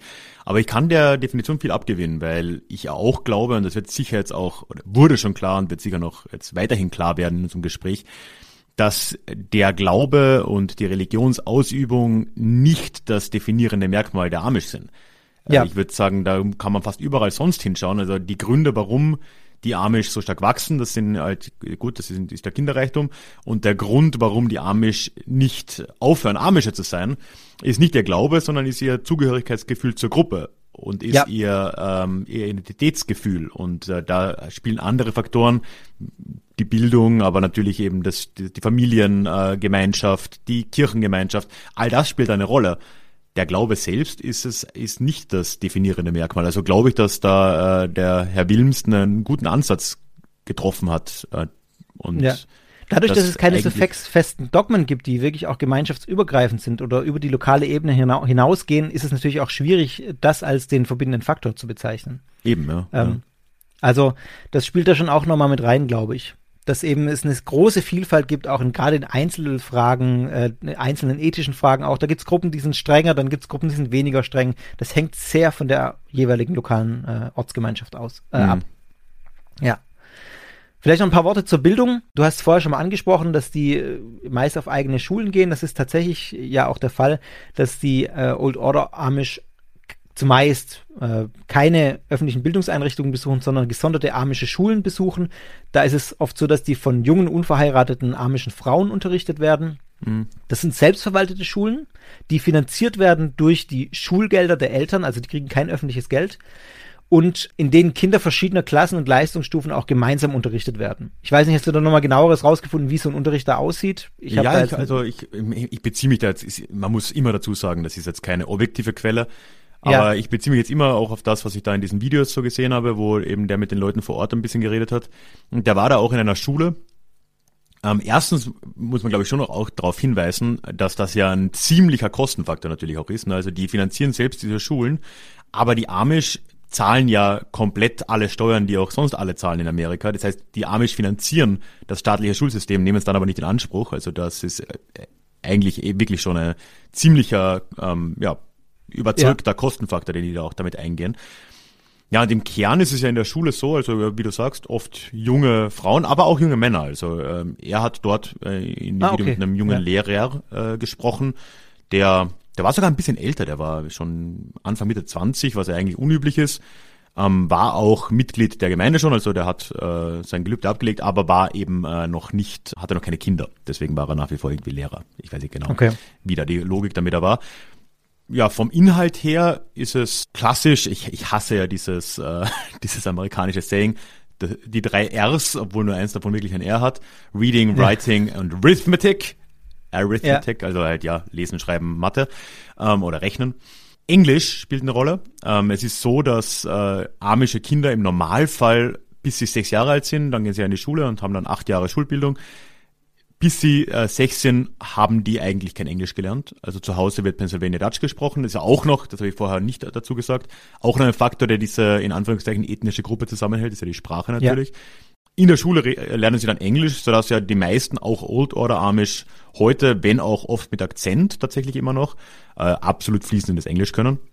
Hm. Das wird auch, auch in der Schule gelehrt. Äh, Deutsch aber, aber auch, also zumindest äh, Bibeldeutsch. Ähm, Pennsylvania Dutch wird nicht unterrichtet. Äh, das ist keine normierte Sprache in keiner Form und wird ausschließlich äh, im Privaten genutzt. Ja, und dann gibt's um den Unterricht herum, also der, der Unterricht selbst ist dann eben sehr stark aufs Lesen, Schreiben äh, in Englisch, teilweise in Deutsch und Rechnen. Und um äh, die, also Bibelinhalte und so weiter spielen da gar keine Rolle, aber es wird ähm, meist am Anfang des Tages wird gemeinsam gesungen oder irgendwas aus der Bibel gelesen. Aber ähm, es wird eigentlich davon ausgegangen, dass äh, der, die religiöse Bildung eine Sache der Familien ist. Also das spielt da ja. keine allzu große Rolle. Und soweit man sagen kann, zumindest in den Fächern, die da unterrichtet werden, können amische Schulen mit den Vergleichsschulen äh, der Mehrheitsgesellschaft da auch mithalten. Also das wird schon, die lernen da anständig lesen, schreiben und rechnen. Also so ist es auch nicht, ja. Ja, das habe ich auch tatsächlich gelesen, wobei so Sachen wie dann äh, so sowas wie Evolutionstheorie oder so an diesen Schulen nicht gelehrt Ja, das also wird da, man lange suchen, ja. ja das glaube ich auch. Ja. da fehlt dann schon äh, hm. eine gewisse äh, äh, naturwissenschaftliche Bildung in dem Sinne. Ähm, aber diese grundlegenden Lesen, Schreiben, Rechnen, das beherrschen die Amish gut und da sind sie auch mit dem Durchschnitt äh, in Amerika durchaus konkurrenzfähig, muss man sozusagen. Hm. Ja. Wobei man schon auch sagen muss, also es gibt Soziologen, die dann sagen, dass dieses amische Schulwesen sehr, sehr stark identitätsstiftend ist und einer der größten Faktoren für das Überleben der Amish als eigene Gruppe auch ist. Weil man eben natürlich die Inhalte darauf abstimmt, dass die äh, Kinder und Jugendlichen nachher in der Gemeinschaft zurechtkommen und nicht darauf, dass sie in der Gesellschaft zurechtkommen. Mhm. Sondern was da gelehrt wird, ist natürlich, ja, dass sie in einer armischen Gesellschaft, in einer armischen Gemeinschaft nachher gut zurechtkommen. Das heißt, solche ja. Dinge wie äh, so, sowas wie Landwirtschaft oder so spielt da natürlich eine größere Rolle als irgendwelche naturwissenschaftlichen Bildungsdinge. Äh, ja, ich meine schon gewissermaßen auch äh, so praktische Dinge wie eben ja das Englisch ist ja schon so ein Beispiel, ne? weil es ja natürlich schon so ist, dass die Amish viel mit englischsprachigen, sie nennen sie ja auch einfach Englisch, die, die englischsprachigen Nachbarn, ne? die Englisch äh, mit denen äh, umgehen müssen auch. Es ist ja so, dass heute die Mehrzahl der Amische tatsächlich nicht mehr in der Landwirtschaft tätig ist, was einfach ja. an dem enormen Bevölkerungswachstum liegt, oft dann im Handwerk und so. Und da sind dann eben dann Möbel, sind ein Riesenfaktor. Äh, da sind dann Kontakte zu Englischsprechenden halt einfach wichtig. Ne? Also das hat schon eine praktische Komponente auch irgendwo. Ne? Ja, Ja, das stimmt. Und ähm, was an der Stelle vielleicht auch zum Punkt Bildung nochmal Bildung noch mal zu sagen ist, ist, dass eine höhere Bildung von den Amish auch abgelehnt wird. Also das habe ich explizit auch nochmal auf einer amischen mhm. Webseite gelesen. Ähm, wo drauf steht, dass die Amish keine, in der Regel, es gibt ja immer ein paar Ausnahmen, aber in der Regel keine Colleges besuchen, auch keine Highschool besuchen, weil äh, sie sagen, eine, eine achtjährige Ausbildung ist genug, äh, das reicht, um ein gutes äh, Mitglied in der amischen Gesellschaft mhm. zu sein. Das zeigt übrigens auch schon wieder die Vielschichtigkeit der Amish, dass es eine amische Website gibt. Würde ja, man jetzt ja, so auch nicht ja, genau. annehmen, aber natürlich ja, kann, kann es geben. Es sind halt dann eher nicht die Old Order, die das äh, betreiben oder lesen, aber es gibt sowas. Na, aber inter umso interessanter war es, dass das dann als Selbstbeschreibung nochmal auf dieser Webseite, also sicher nicht von den Old Order Amish, dann steht, dass die höhere Bildung abgelehnt wird. Naja, eben. Also ja. Auch bei liberaleren, ja. Ja. Also es gibt einfach eine Riesenvielfalt. Ich glaube, ja. das kann schon mal ein Fazit sein dieser Folge. Äh, die Amischen gibt es gar nicht. Genau. das kann man echt nicht sagen. Ja, aber eben dieses Schulwesen, das ist, glaube ich, wirklich ganz wichtig. Und äh, das, das bringt auch den Punkt irgendwie nochmal heim, was wir gerade gemeint haben. Ich, ich finde diesen Begriff ethnische Gruppe wirklich ganz ähm, faszinierend da, und weil es irgendwie eine andere Möglichkeit bietet, das Ganze zu greifen. Ja. Äh, dass eben durch die Sprache, durch die Familienbande, durch die Kirchenbande, aber nicht so sehr den Glauben und eben durch diese gemeinsame Erfahrung in den Schulen. Und man muss ja auch sagen, das sind ja Einzimmerschulen, fast ausschließlich, wo alle acht Klassen gemeinsam drin sitzen, also von, ja. von sechs bis vierzehn. Das ist ja schon auch nochmal was, etwas, was sehr stark die, Gemeinschaft, äh, die Gemeinschaft formt. Und das kann man, glaube ich, nur unterstreichen. Und all das zusammen, das, ja, baut dann diese Identität als Amish wohl auch irgendwie auf, ne, und, und erhält ja. das auch. Ja. ja, auf jeden Fall. Noch ein paar Worte zum Rumspringer. Wie spricht man das eigentlich richtig aus, Ralf? Ah, wenn ich das wieder wüsste, ne? Also vielleicht wenn jemand. Ja, man schreibt es mit A am Ende. Ja, also ich, ich schätze mal, da soll sich mal äh, ein, ein Hörer oder eine Hörerin aus der Pfalz vielleicht melden. Ich glaube, wenn man irgendwie Pfälzisch spricht, dann kann man das noch ja. ganz sauber aussprechen. Wahrscheinlich, ich, genau. Äh, werde es nicht mal versuchen. Äh.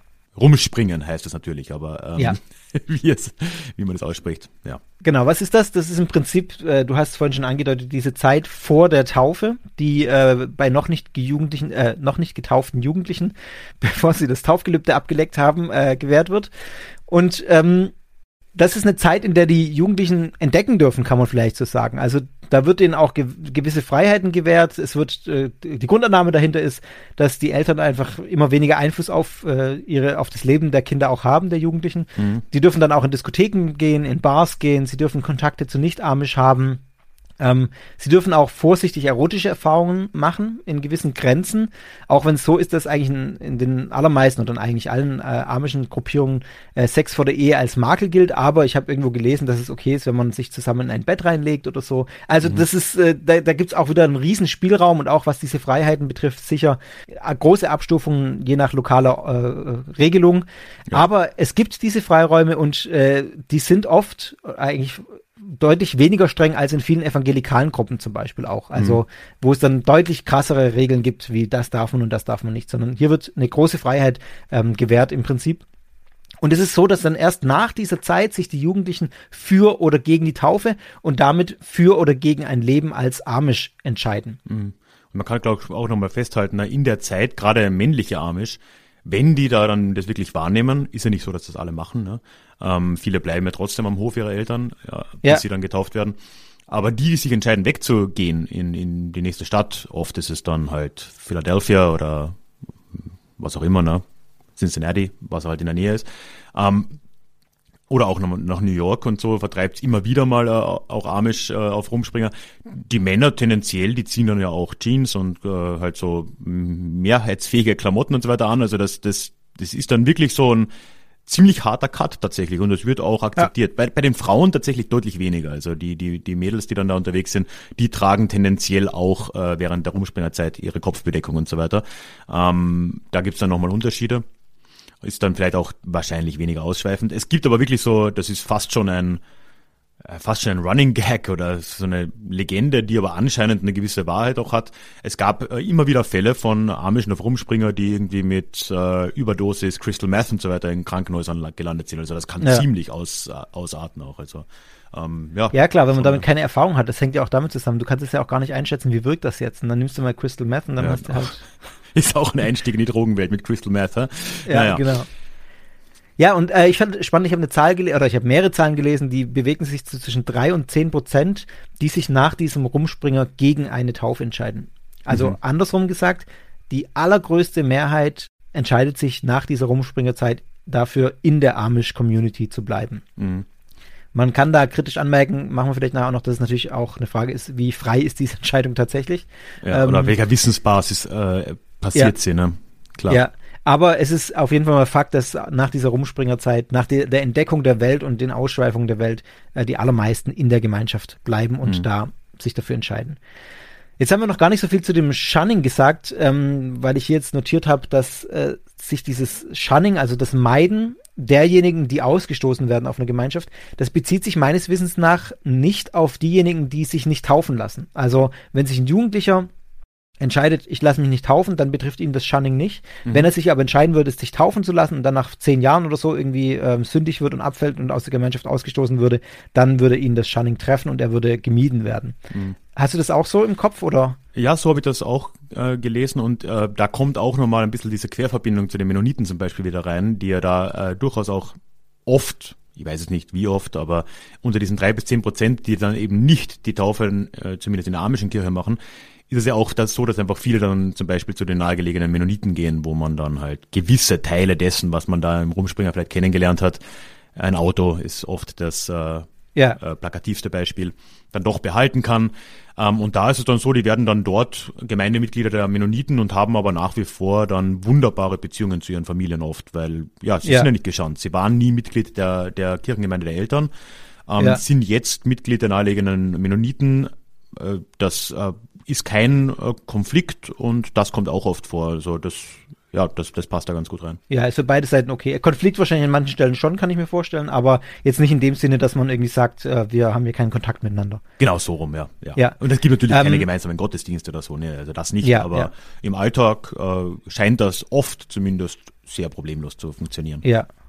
Ich kann mir vorstellen, dass das auch was ist, was sehr wieder von den lokalen Ebenen abhängt. Also dass es da ja. Gruppen gibt, die da deutlich krasser sind mit der Abgrenzung nach außen und andere Gruppen, äh, die da mehr Offenheit haben. Ich glaube, das muss man ja, ja auch nochmal festhalten. Also die Amish sind ja nicht nur sehr divers, wenn man sich diese Liste auf Wikipedia anschaut, welche Untergruppen es gibt, sondern dann innerhalb der Gruppen. Ne? Wenn du jetzt irgendwie die Old Order oder die New Order oder wie auch immer nimmst, ist halt ja. nochmal jede dieser Gruppen, die dann so 200 Mitglieder hat, dieser Kirchengruppen, ist wahrscheinlich nochmal ein bisschen anders. Ne? Also das kann ja, man Und lehnt andere Technik ab. Also da kann es sein, dass in einem Dorf es okay ist, irgendwie einen elektrischen Kühlschrank zu benutzen, mhm. äh, mit Hydraulik gemacht oder keine Ahnung was. Äh, also die, als öffentliche Netz sind die alle nicht angeschlossen, aber ja. dass man irgendeiner Form Elektrik nutzt, in einem anderen Ort kann es sein, da lehnt man das voll ab. Also ähm, Die haben oft Solaranlagen am Dach und so. Das gibt, das ja. geht. Äh, du darfst nur nicht äh, das öffentliche Netz verwenden.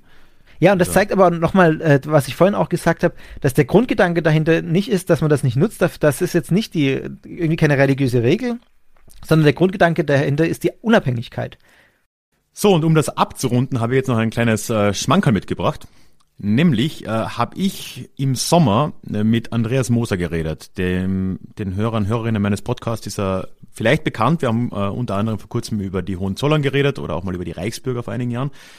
Und der Andreas ist äh, ja hauptberuflich Reisender, Vagabund, schwer zu sagen. Auf jeden Fall hat er mir da so quasi nebenbei erzählt, dass er äh, während einer längeren äh, Reise durch Kanada dort äh, Mennoniten, Old Order Mennonites getroffen hat, die in vielerlei Hinsicht, also die sind am äußersten konservativen Rand der Mennoniten. Und wenn wir uns jetzt vorstellen, Amish und Mennoniten in Nordamerika, die überlappen sich so ein bisschen, wenn man jetzt dieses konservativ bis liberal sich anschauen will. Ne? Also es ist zwar so, dass Mennoniten tendenziell lieber, nochmal liberal leer sein können als Amish, aber der konservative Rand der Mennoniten ist dann auch wieder konservativer als der liberale Rand der Amish. Also das überlappt sich ja. halt so ein bisschen. Ne? Also das waren schon relativ ähm, konservative Mennoniten, die er da getroffen hat. Und er hat sie ausgerechnet, äh, was man auch nicht annehmen würde, auf einer Zugfahrt äh, getroffen und war so nett, mir da einen kleinen Einblick zu geben, wie er das wahrgenommen hat und wie sich das dann äh, da entwickelt hat über 36 Stunden Zugfahrt quer durch Kanada. Und äh, ja, das würde ich jetzt gerne mal einspielen, weil ich glaube, es ist ein wirklich schönes Stimmungsbild, äh, wie das aussehen kann, zumindest in einer dieser Gruppen. Ich habe in Kanada auch viele Leute getroffen, gerade in, in Manitoba, in dem Bundesstaat, wo, wo diese Reise den, den, den Anfang genommen hat, die auch Mennoniten sind und die einfach ganz normal leben. Also die zum Beispiel ein Zimmer, das ich gemietet habe in Winnipeg, äh, wo ich zwei Wochen war, hat sich später herausgestellt, war auch eine mennonitische Familie. Okay. Die haben ein ganz normales Haus und ein Auto und Technik und, und, und so weiter und da haben einen normalen Job und, und so. Also es gibt also nicht alle Mennoniten ja, mhm. äh, leben wie die Amish oder auf der Farm oder sowas. Ja, Aber eben diese, die ich da im, im Zug getroffen habe, ja, tatsächlich, das waren zum Glück diese altmodischen Mennoniten. Ja. Also es war so, äh, erstens, äh, es war eine sehr lange Zugfahrt. Es war von Winnipeg nach Toronto. Es war für mich der dritte Teil von der Kanada-Durchquerung mit dem Zug. Also die insgesamt die Zugfahrt war ewig lang und dieser, dieser dritte Teil nur war, ich glaube, 36 Stunden oder sowas ja, im Zug. Und ich bin ja ein bisschen äh, so ein Sparfuchs und ich habe natürlich keinen Schlafwagen, äh, kein Bett äh, äh, mir, mir, gebucht, sondern halt einfach nur einen Sitzplatz.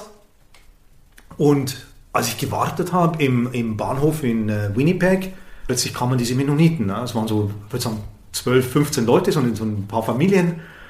Und eben ja, alle in dieser Kleidung, mit so Holzkisten, äh, mit so Truhen und so, mit so Säcken und so. Also es war richtig wie wenn Leute aus, aus dem 18. Jahrhundert oder so reinspazieren. Ne?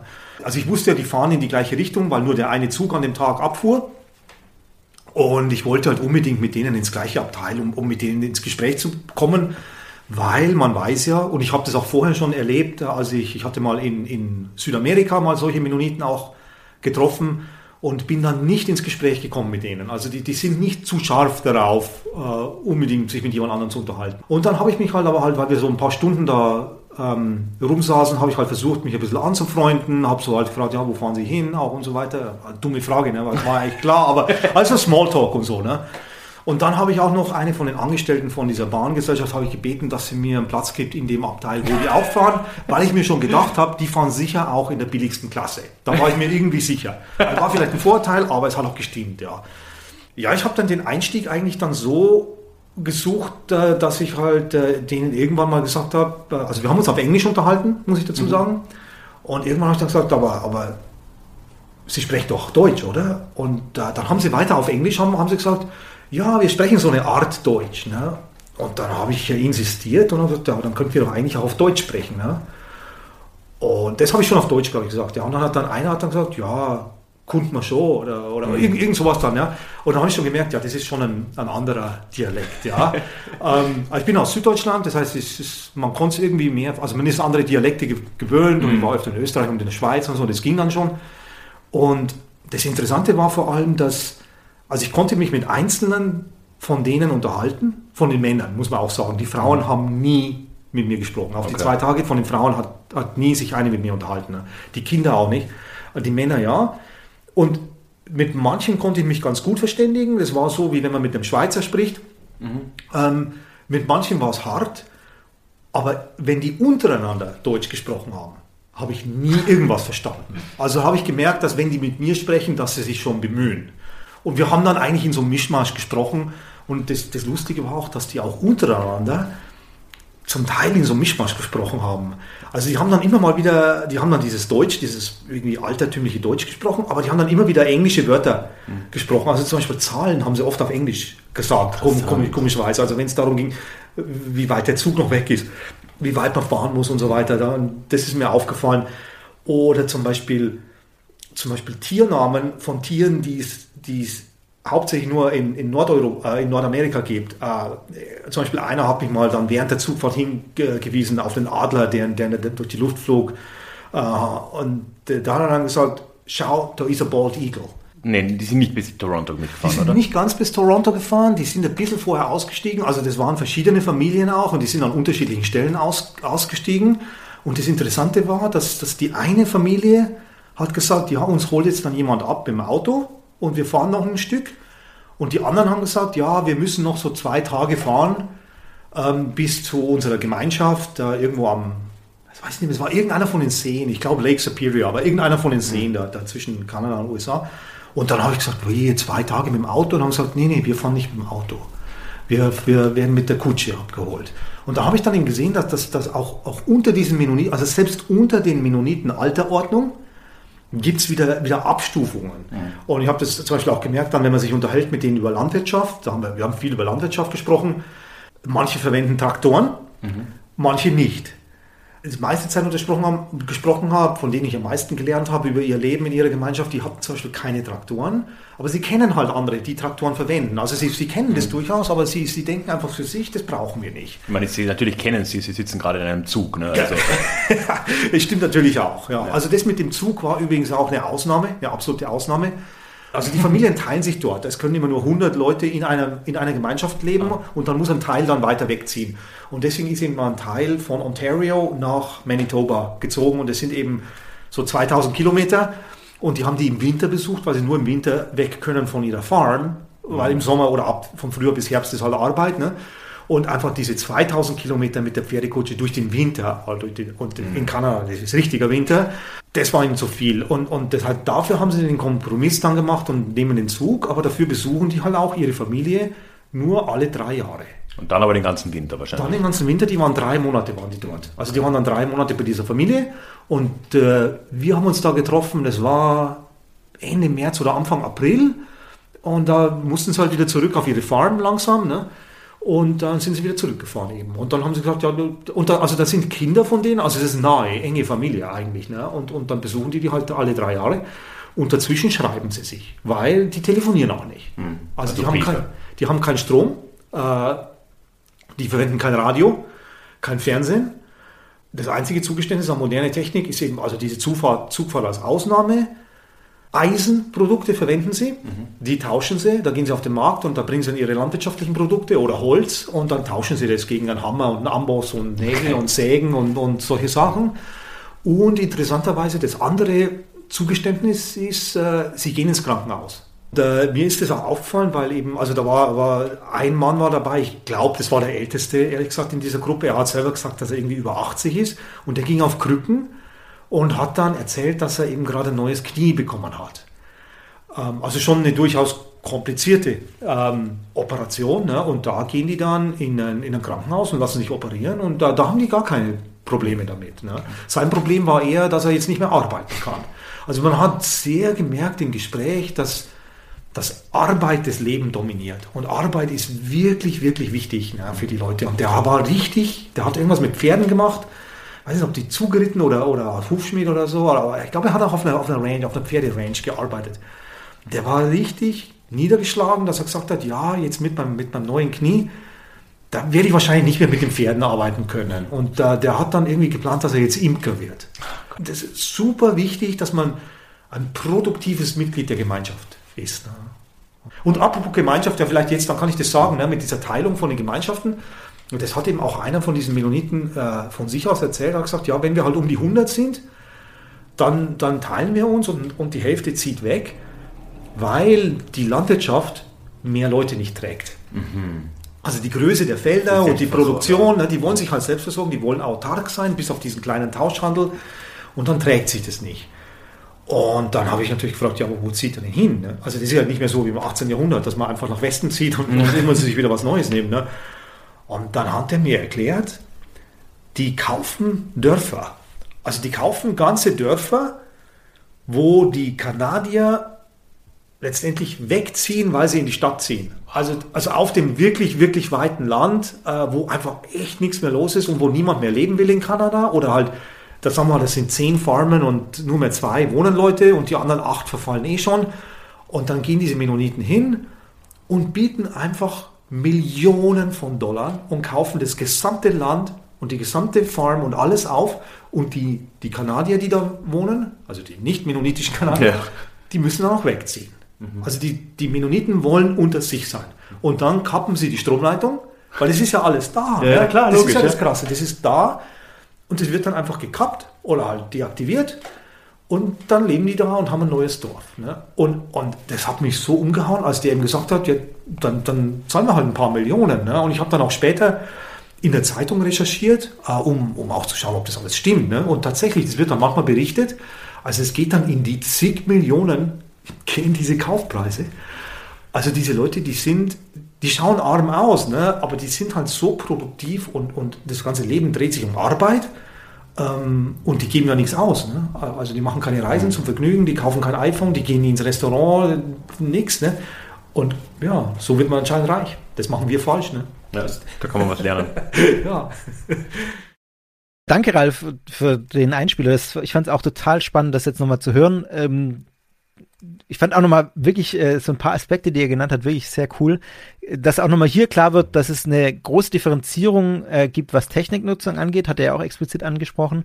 Ähm, dass diese Abschottung nochmal sehr deutlich wird. Äh, dieser Reichtum auch, das war ja. mir tatsächlich nicht so bewusst, das ja. fand ich total krass. Trifft auf die ähm, Amish dass die ganze Dörfer zu, ne? kaufen. Ne? Also ähm, auch die Amish, ne, also der, der Grund, den viele Amish-Familien da gerade in Pennsylvania County da, oder in uh, Lancaster County in Pennsylvania besitzen, ist Millionen und Millionen an Dollar wert. Also die, ja. die sind nicht arm, ne? Ja. Ja. ja, aber es leuchtet ja total ein, dass man sagt, ja, die nutzen ja auch nichts, die konsumieren ja ganz wenig, die produzieren ja, ja alles selber. Und ja. die verkaufen viel, also das ist auch, habe ich auch gelesen, ein Qualitätsmerkmal. Die Amische werden als sehr gute äh, Handwerker wahrgenommen, mhm. die verstehen ihr Handwerk. Die Produkte, die man da erwirbt, die sind wirklich auch hochwertig, äh, haben entsprechenden Ansehen. Gerade und entsprechend Möbel, kriegen die ja. natürlich Geld und das geht nicht mhm. raus. Also ja, und dann natürlich hast du den Tourismus, der wurde ja in dem Zitat vorhin ja. erwähnt, da haben wir jetzt gar nicht drüber geredet. Das ist ja gerade in Pennsylvania wirklich ein Faktor. Am Wochenende kommen die Leute Amish schauen und da, ja. da sind ja die, die, die Amish sind ja nicht blöd, ne? Die, die drehen denen natürlich irgendwelche Sachen an, äh, noch ja. Löcher, ne? Da wird ordentlich Kohle gemacht. Ähm, ja. ja, also das ist äh, ist ein, ist, ein, ist ein ziemlicher Faktor. Also ja, also auf jeden Fall nochmal äh, danke auch an Andreas für diesen schönen Einblick. Ja, vielen Dank. Finde find ich sehr äh, sympathischer Blick auf diese Gruppe nochmal. Ja, mir ist auch irgendwie, äh, gerade in der Erzählung von Andreas jetzt auch die, die Freundlichkeit der Amish nochmal. Also klar, die waren so ein bisschen zurückhaltend gegenüber Fremden mit dem Reden, aber dann letztlich, wenn man ins Gespräch kommt, sind sehr freundliche Menschen. Also das mhm. ist auch das, was mir begegnet ist immer jetzt in dem, was ich gelesen habe und gesehen habe über die Amish. Ja, das wirkt ja. so, ja. ja. Also, äh, der letzte Schritt, Ralf. Sind die Amish eine Sekte? Lass mich mal raten. Das ist ja immer die große Frage, so. die ich am Ende stelle so, in meinem ich, Podcast. Ich, rate jetzt mal auf Basis der Sektorfolgen, die ich so gehört habe, äh, nein, weil ich glaube, du hast noch nie eine Gruppe als Sekte bezeichnet. Ja. Ja, doch, es gab, es gab welche, da habe ich mich dann tatsächlich durchringen lassen, äh, mich die als Sekte zu bezeichnen. Wenn man es religionssoziologisch betrachtet, kann man natürlich sagen, die Amish sind in gewisser Form eine Sekte. Es ist eine religiöse Gruppierung, die sich bestehenden religiösen Normen und Werten widersetzt, die sich sozialen Instanzen widersetzt, die sich abschottet, ähm, die sich auch abgetrennt hat in der Vergangenheit mal von einer größeren äh, Denomination. Ähm, allerdings ist es so, dass ich den Begriff Sekte, du hast es richtig angesprochen, sehr, sehr ungern verwende, weil der Begriff Sekte an sich sehr problematisch ist, damit immer schon ein bestimmtes Bild einhergeht, manipulative Dinge einhergehen, ja, und man einfach ein bestimmtes Bild vor Augen hat, das nicht zutrifft und, und mhm. das auch sehr undifferenziert ist. Ich würde sagen, die Amish sind aus meiner Sicht heraus keine Sekte ich würde es vielleicht so formulieren, also ethnische Gruppierung fand ich auch schon nicht schlecht. Eine, äh, ja, eine sehr abgeschottete Leben, äh, abgeschottet lebende Gruppierung, ob es eine Religionsgemeinschaft ist, ja, in gewisser Weise schon, aber mit großen Differenziertheiten drin. Ähm, eine Gruppierung, die mhm. extremen Wert auf Traditionen legt, die sehr viel Wert legt auf ein authentisches Leben gemäß ihrer Grundsätze, also zum Beispiel diese Bekenntnisschriften. Und ich finde tatsächlich auch bei den Amish nichts irgendwie Heuchlerisches. Also man unterstellt ja solchen Gruppen auch oft so, die haben irgendwelche hohe Ansprüche, denen sie nicht gerecht werden. Und ich würde sagen, bei den Amish glaube ich schon, dass sie denen gerecht werden. Ja, im Oder die ziehen Ganzen, einfach konsequent ja. durch. Also ja.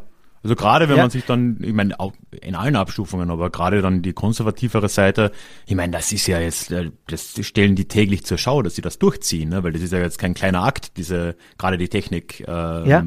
Vermeidung, ne? Also das ist ja, ja. ja. Und gerade mit der Gewaltlosigkeit habe ich nachher noch ein Beispiel, aber ich möchte noch kurz den Gedanke zu Ende machen. Ähm, ich habe äh, noch ein Zitat gefunden von Peter Esther, da habe ich euch das Buch auch verlinkt in den Show Notes. Religionswissenschaft, nee, der ist, äh, der ist Soziologe. Ähm, mhm. Und der, der formuliert es so, der sagt, es ist eine ethnisch-religiöse Subkultur, in der die Absonderung von der Welt gepredigt wird und die sich dadurch deutlich sichtbar religiöse, soziale und kulturelle Bräuche ähm, unterscheidet und bewahrt. Also das kann man, glaube ich, auch nochmal, das ist, glaube ich, auch eine ganz gute Zusammenfassung, weil alles, dieses religiöse, kulturelle, soziale irgendwie miteinander reinspielt in diese ja. Definition. Ja. Ich denke auch, ja. Ich würde sagen, es gibt ein paar, paar problematische Dinge, die ich sehe, ein paar grundsätzlich problematische Dinge. Das möchte ich schon auch nochmal sagen am Ende jetzt. Ähm, auch wenn das, wie gesagt, wir haben es jetzt häufig betont, lokal sehr unterschiedlich sein wird, wie streng das gehandhabt wird. Zum einen würde ich sagen, der soziale Druck und die Ablehnung höherer Bildung sehe ich schon als Problem an. Mhm. Also ich frage mich da, wie frei ist die Entscheidung zur Taufe? wenn quasi das gesamte Leben vorher nur in diesem einen Kontext stattgefunden hat. Ja. Dann gibt es diese paar Jahre, äh, das Rumspringer oder diese Zeit, ich weiß gar nicht, wie lang die ist. Äh, maxim, ähm, wo man, meistens nicht viel mehr als ein Jahr tatsächlich, wo die das wirklich Ja, genau. Machen. Also sehr kurze Zeit, wenn man es aufs ganze Leben schaut, ja. auf deren Basis sie dann die Entscheidung treffen sollen, ob sie ähm, bei den Amish bleiben oder nicht. Die Frage ist halt, wie, wie gut kann man diese Entscheidung treffen?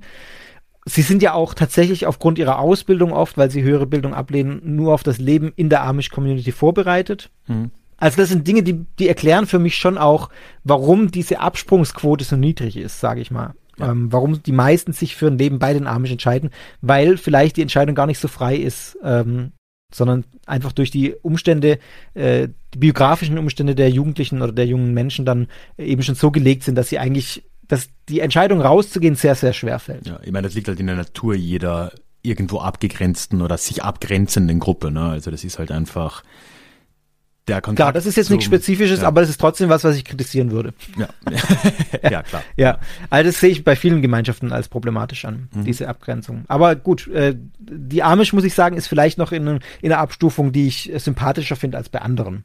Weil man eben, und das finde ich ja cool, äh, diese Zeit ja hat. Also das zeigt für mich ja auch nochmal einen sehr positiven Aspekt der Amish, dass es diese Rumspringerzeit gibt, dass man den Menschen zugesteht, die Welt kennenzulernen mhm. und sich mit dieser Welt auseinanderzusetzen und sagt, ja, dann geht doch mal und guckt mal. Auch wenn es gewisse Rahmen gibt, das zeigt mir doch, die Am bei den Amish geht es letztlich um die Sache. Die sind von dem, was sie tun, überzeugt. Mhm. Und die, ähm, die haben da eine gewisse Gelassenheit mit ihren Glaubensüberzeugungen. Das die, schwingt für mich da so durch. Die oder? glauben halt auch ernsthaft und die, die sind eben davon überzeugt, dass äh, ihr Lebensweg ein attraktiver ist letzten Endes. Sie sagen, ja. die Jungen, die können die Welt da draußen ruhig kennenlernen. Wir sind davon überzeugt, dass sie am Ende dann sagen werden, nee, ich, äh, da, da bin ich lieber daheim bei den Amish.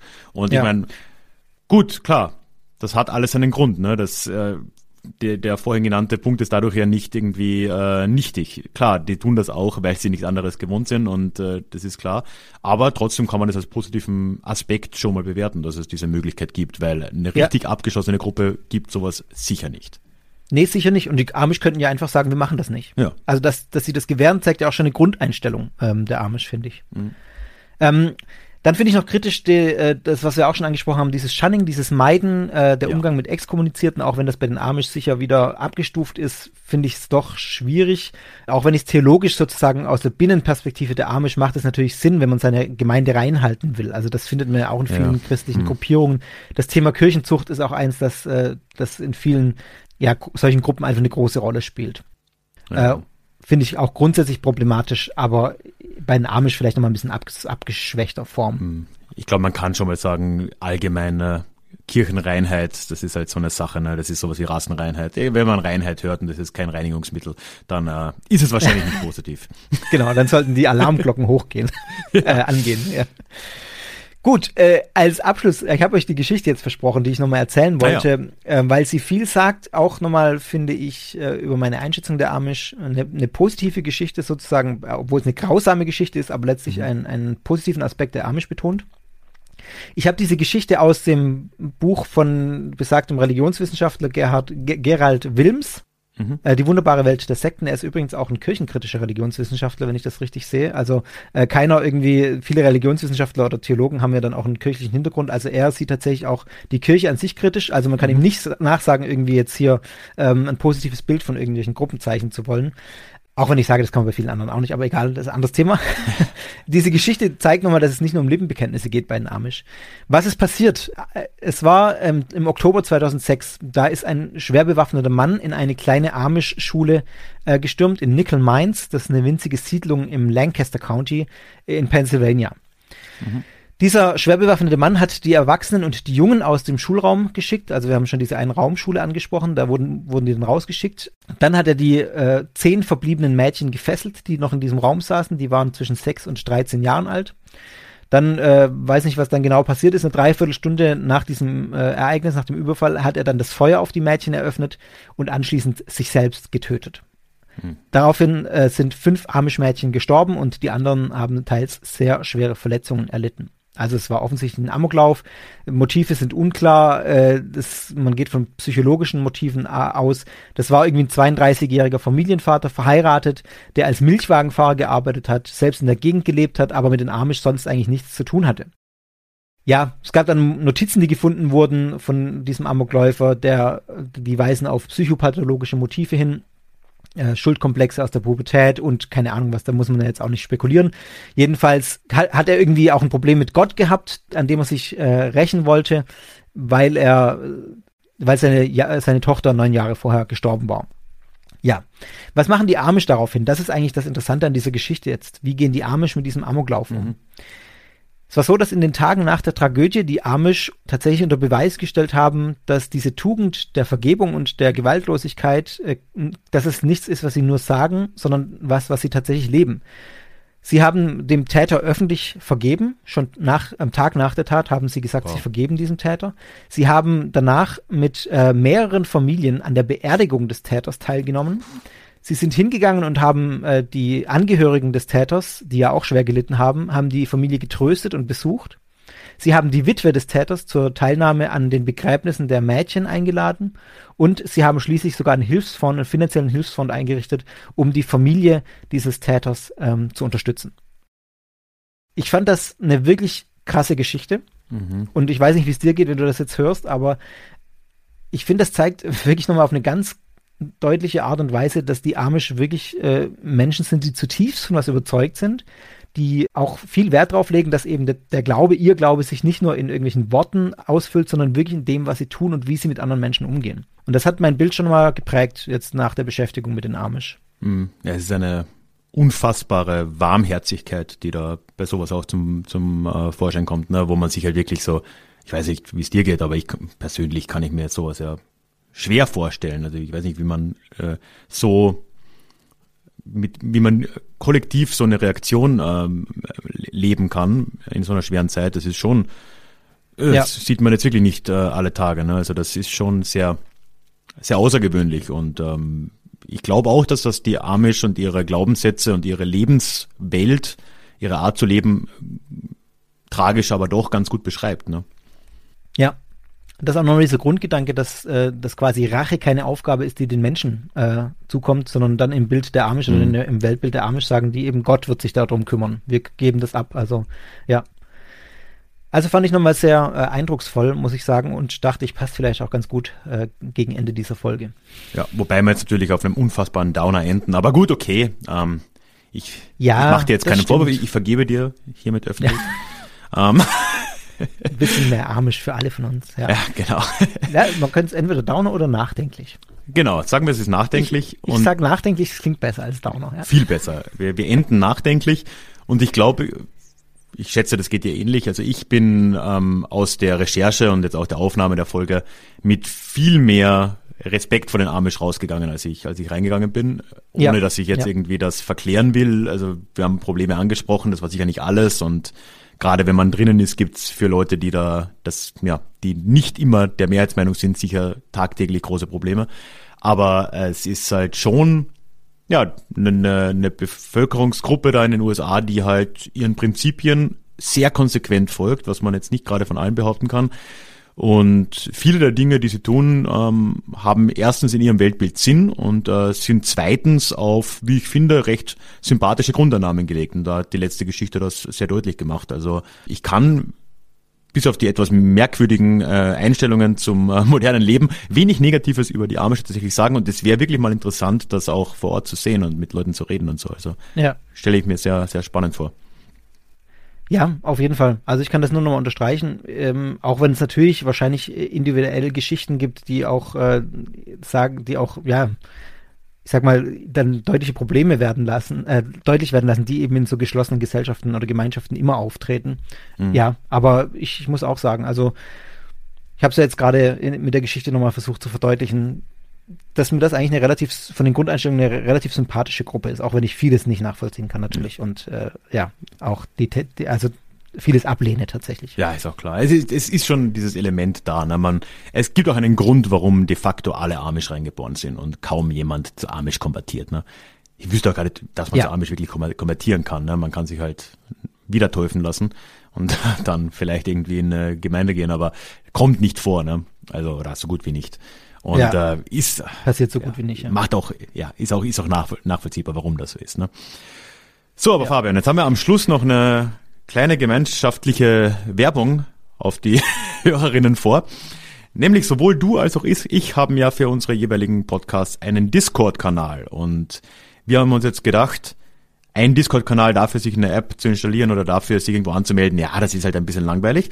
Deswegen äh, sollen einfach jetzt alle mal in gleichen beide kommen. Dann kann man nämlich die App gleich sinnvoll genau. nutzen.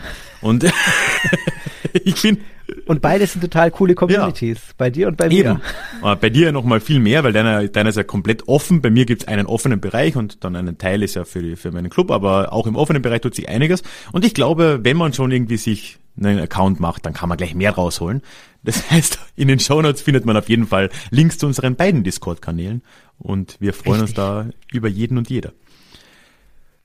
Ja, kommt uns besuchen, kommt mitdiskutieren, auch zum Beispiel über diese Folge. Genau. Ähm, ja, da werde ich mich auch bei dir einschalten, dann nochmal zusätzlich zur Diskussion dieser Folge. Das kann ich schon in Aussicht ja. stellen. Ist auch eine, ich finde, Discord ist eine sehr gute Möglichkeit, um irgendwie ins Gespräch zu kommen und Feedback zu kriegen. Und äh, da ist auch die, die Diskussion oft angeregt, weil sich viele mit einschalten. Also das ist, finde ich, tatsächlich ein sehr angenehmes Medium. Gut, Ralf, mir hat es viel Spaß gemacht. War cool. Hat richtig äh, Laune gemacht, äh, diese Folge mit dir aufzunehmen. Und äh, ich, ich traue mich jetzt einfach mal zu sagen, es war sicher nicht die letzte. Es war ja nicht die erste, es ist schon die dritte jetzt zusammen, aber es war sicher auch nicht die letzte, oder? Na, jetzt reicht's. nee, absolut nicht. Also mir jetzt auch. Das Bier noch und Genau, das Bier noch und dann sehen wir uns nie mehr, das war's. Ähm, naja, also ich, ich, mir jetzt richtig Spaß gemacht. Wie gesagt, ich fand auch äh, das Thema irgendwie ein sehr, sehr cooles, was man so in, in der Kombination super machen kann. Macht immer Spaß. Machen wir auf jeden Fall wieder. Ja, wir finden noch mehr Themen. Ich glaube auch. Ihr dürft gespannt sein. Und äh, ja, ich sage einfach mal an dieser Stelle danke, dass ihr dabei wart und äh, ja, bis bald. Tschüss. So, und nun melde ich mich nochmal hier zum Abschluss, zum Abrunden dieser Folge. Bevor wir gleich zum Klugschiss der Woche kommen, noch ein paar Hinweise vorweg. Wie immer, erstens, solltest du Fabian und den Sektor Podcast immer noch nicht kennen, aus irgendeinem komischen Grund, da habe ich E-Mail in den Show Notes verlinkt und hör dir das auf jeden Fall an. Es lohnt sich.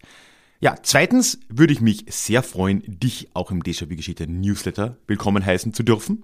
Dort gibt es alle paar Wochen Updates von mir, aber auch ein paar Goodies dazu haben, also ein kostenloses Hörbuch gibt's für dich, eine, einige E-Books, ein paar Kleinigkeiten.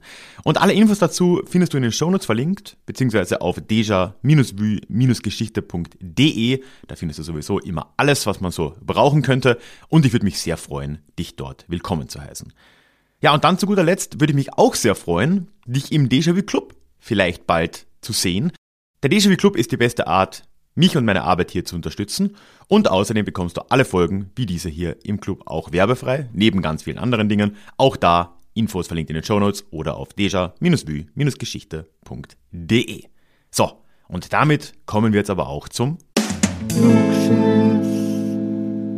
Ja, wegen der Salzburg-Folge vor zwei Wochen, wo das äh, ja einfach, da war, da, da ging schon irgendwie relativ viel ab. Ne? Also da gab's ja dann Gewinnspiele noch und nöcher. Übrigens, ja, danke an alle fürs Mitmachen. Die Postkarte ist schon raus und auch die Salzburg-Cards habe ich schon gesehen, sind bei den zwei Clubmitgliedern, die sich da drum beworben haben, gut angekommen. Danke auch dafür die Fotos.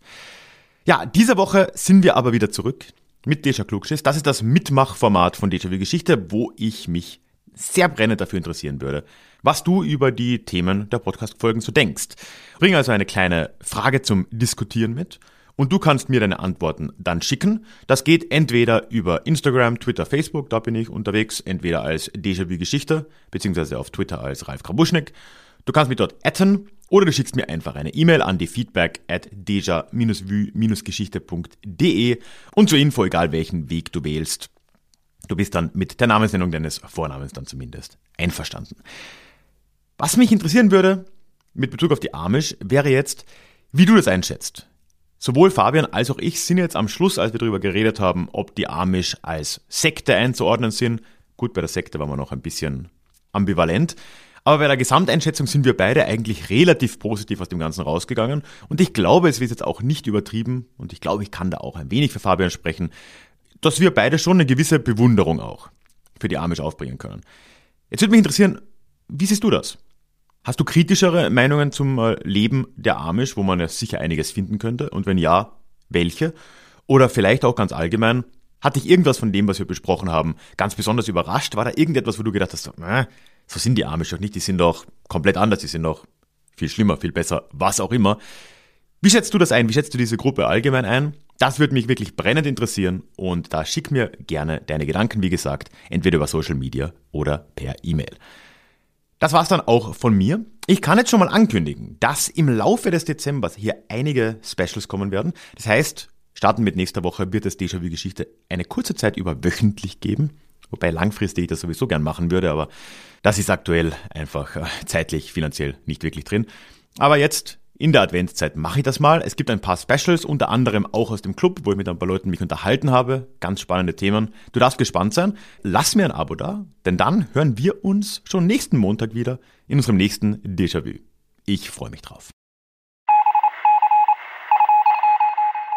Möchtest du dich noch mehr mit Geschichte beschäftigen? Dann werde doch Teil der Community und hol dir deine persönliche Dosis Geschichte regelmäßig ins Postfach. Mit dem Déjà-vu Geschichte Newsletter. Dort erwarten dich abwechslungsreiche Geschichte-Häppchen, zweimal im Monat direkt in dein E-Mail-Postfach, Austausch mit mir, ich kann dich erreichen, du kannst mir direkt antworten und ich melde mich auch garantiert wieder zurück. Und als Dankeschön das exklusive Hörbuch Psoffene Geschichte, wie Alkohol die Geschichte prägte. Direkt zum Download nach deiner Anmeldung. Alle weiteren Infos zum Newsletter findest du verlinkt in den Show Notes oder auf ralfgrabuschnik.com slash newsletter. Ich würde mich sehr freuen, dich dort begrüßen zu können.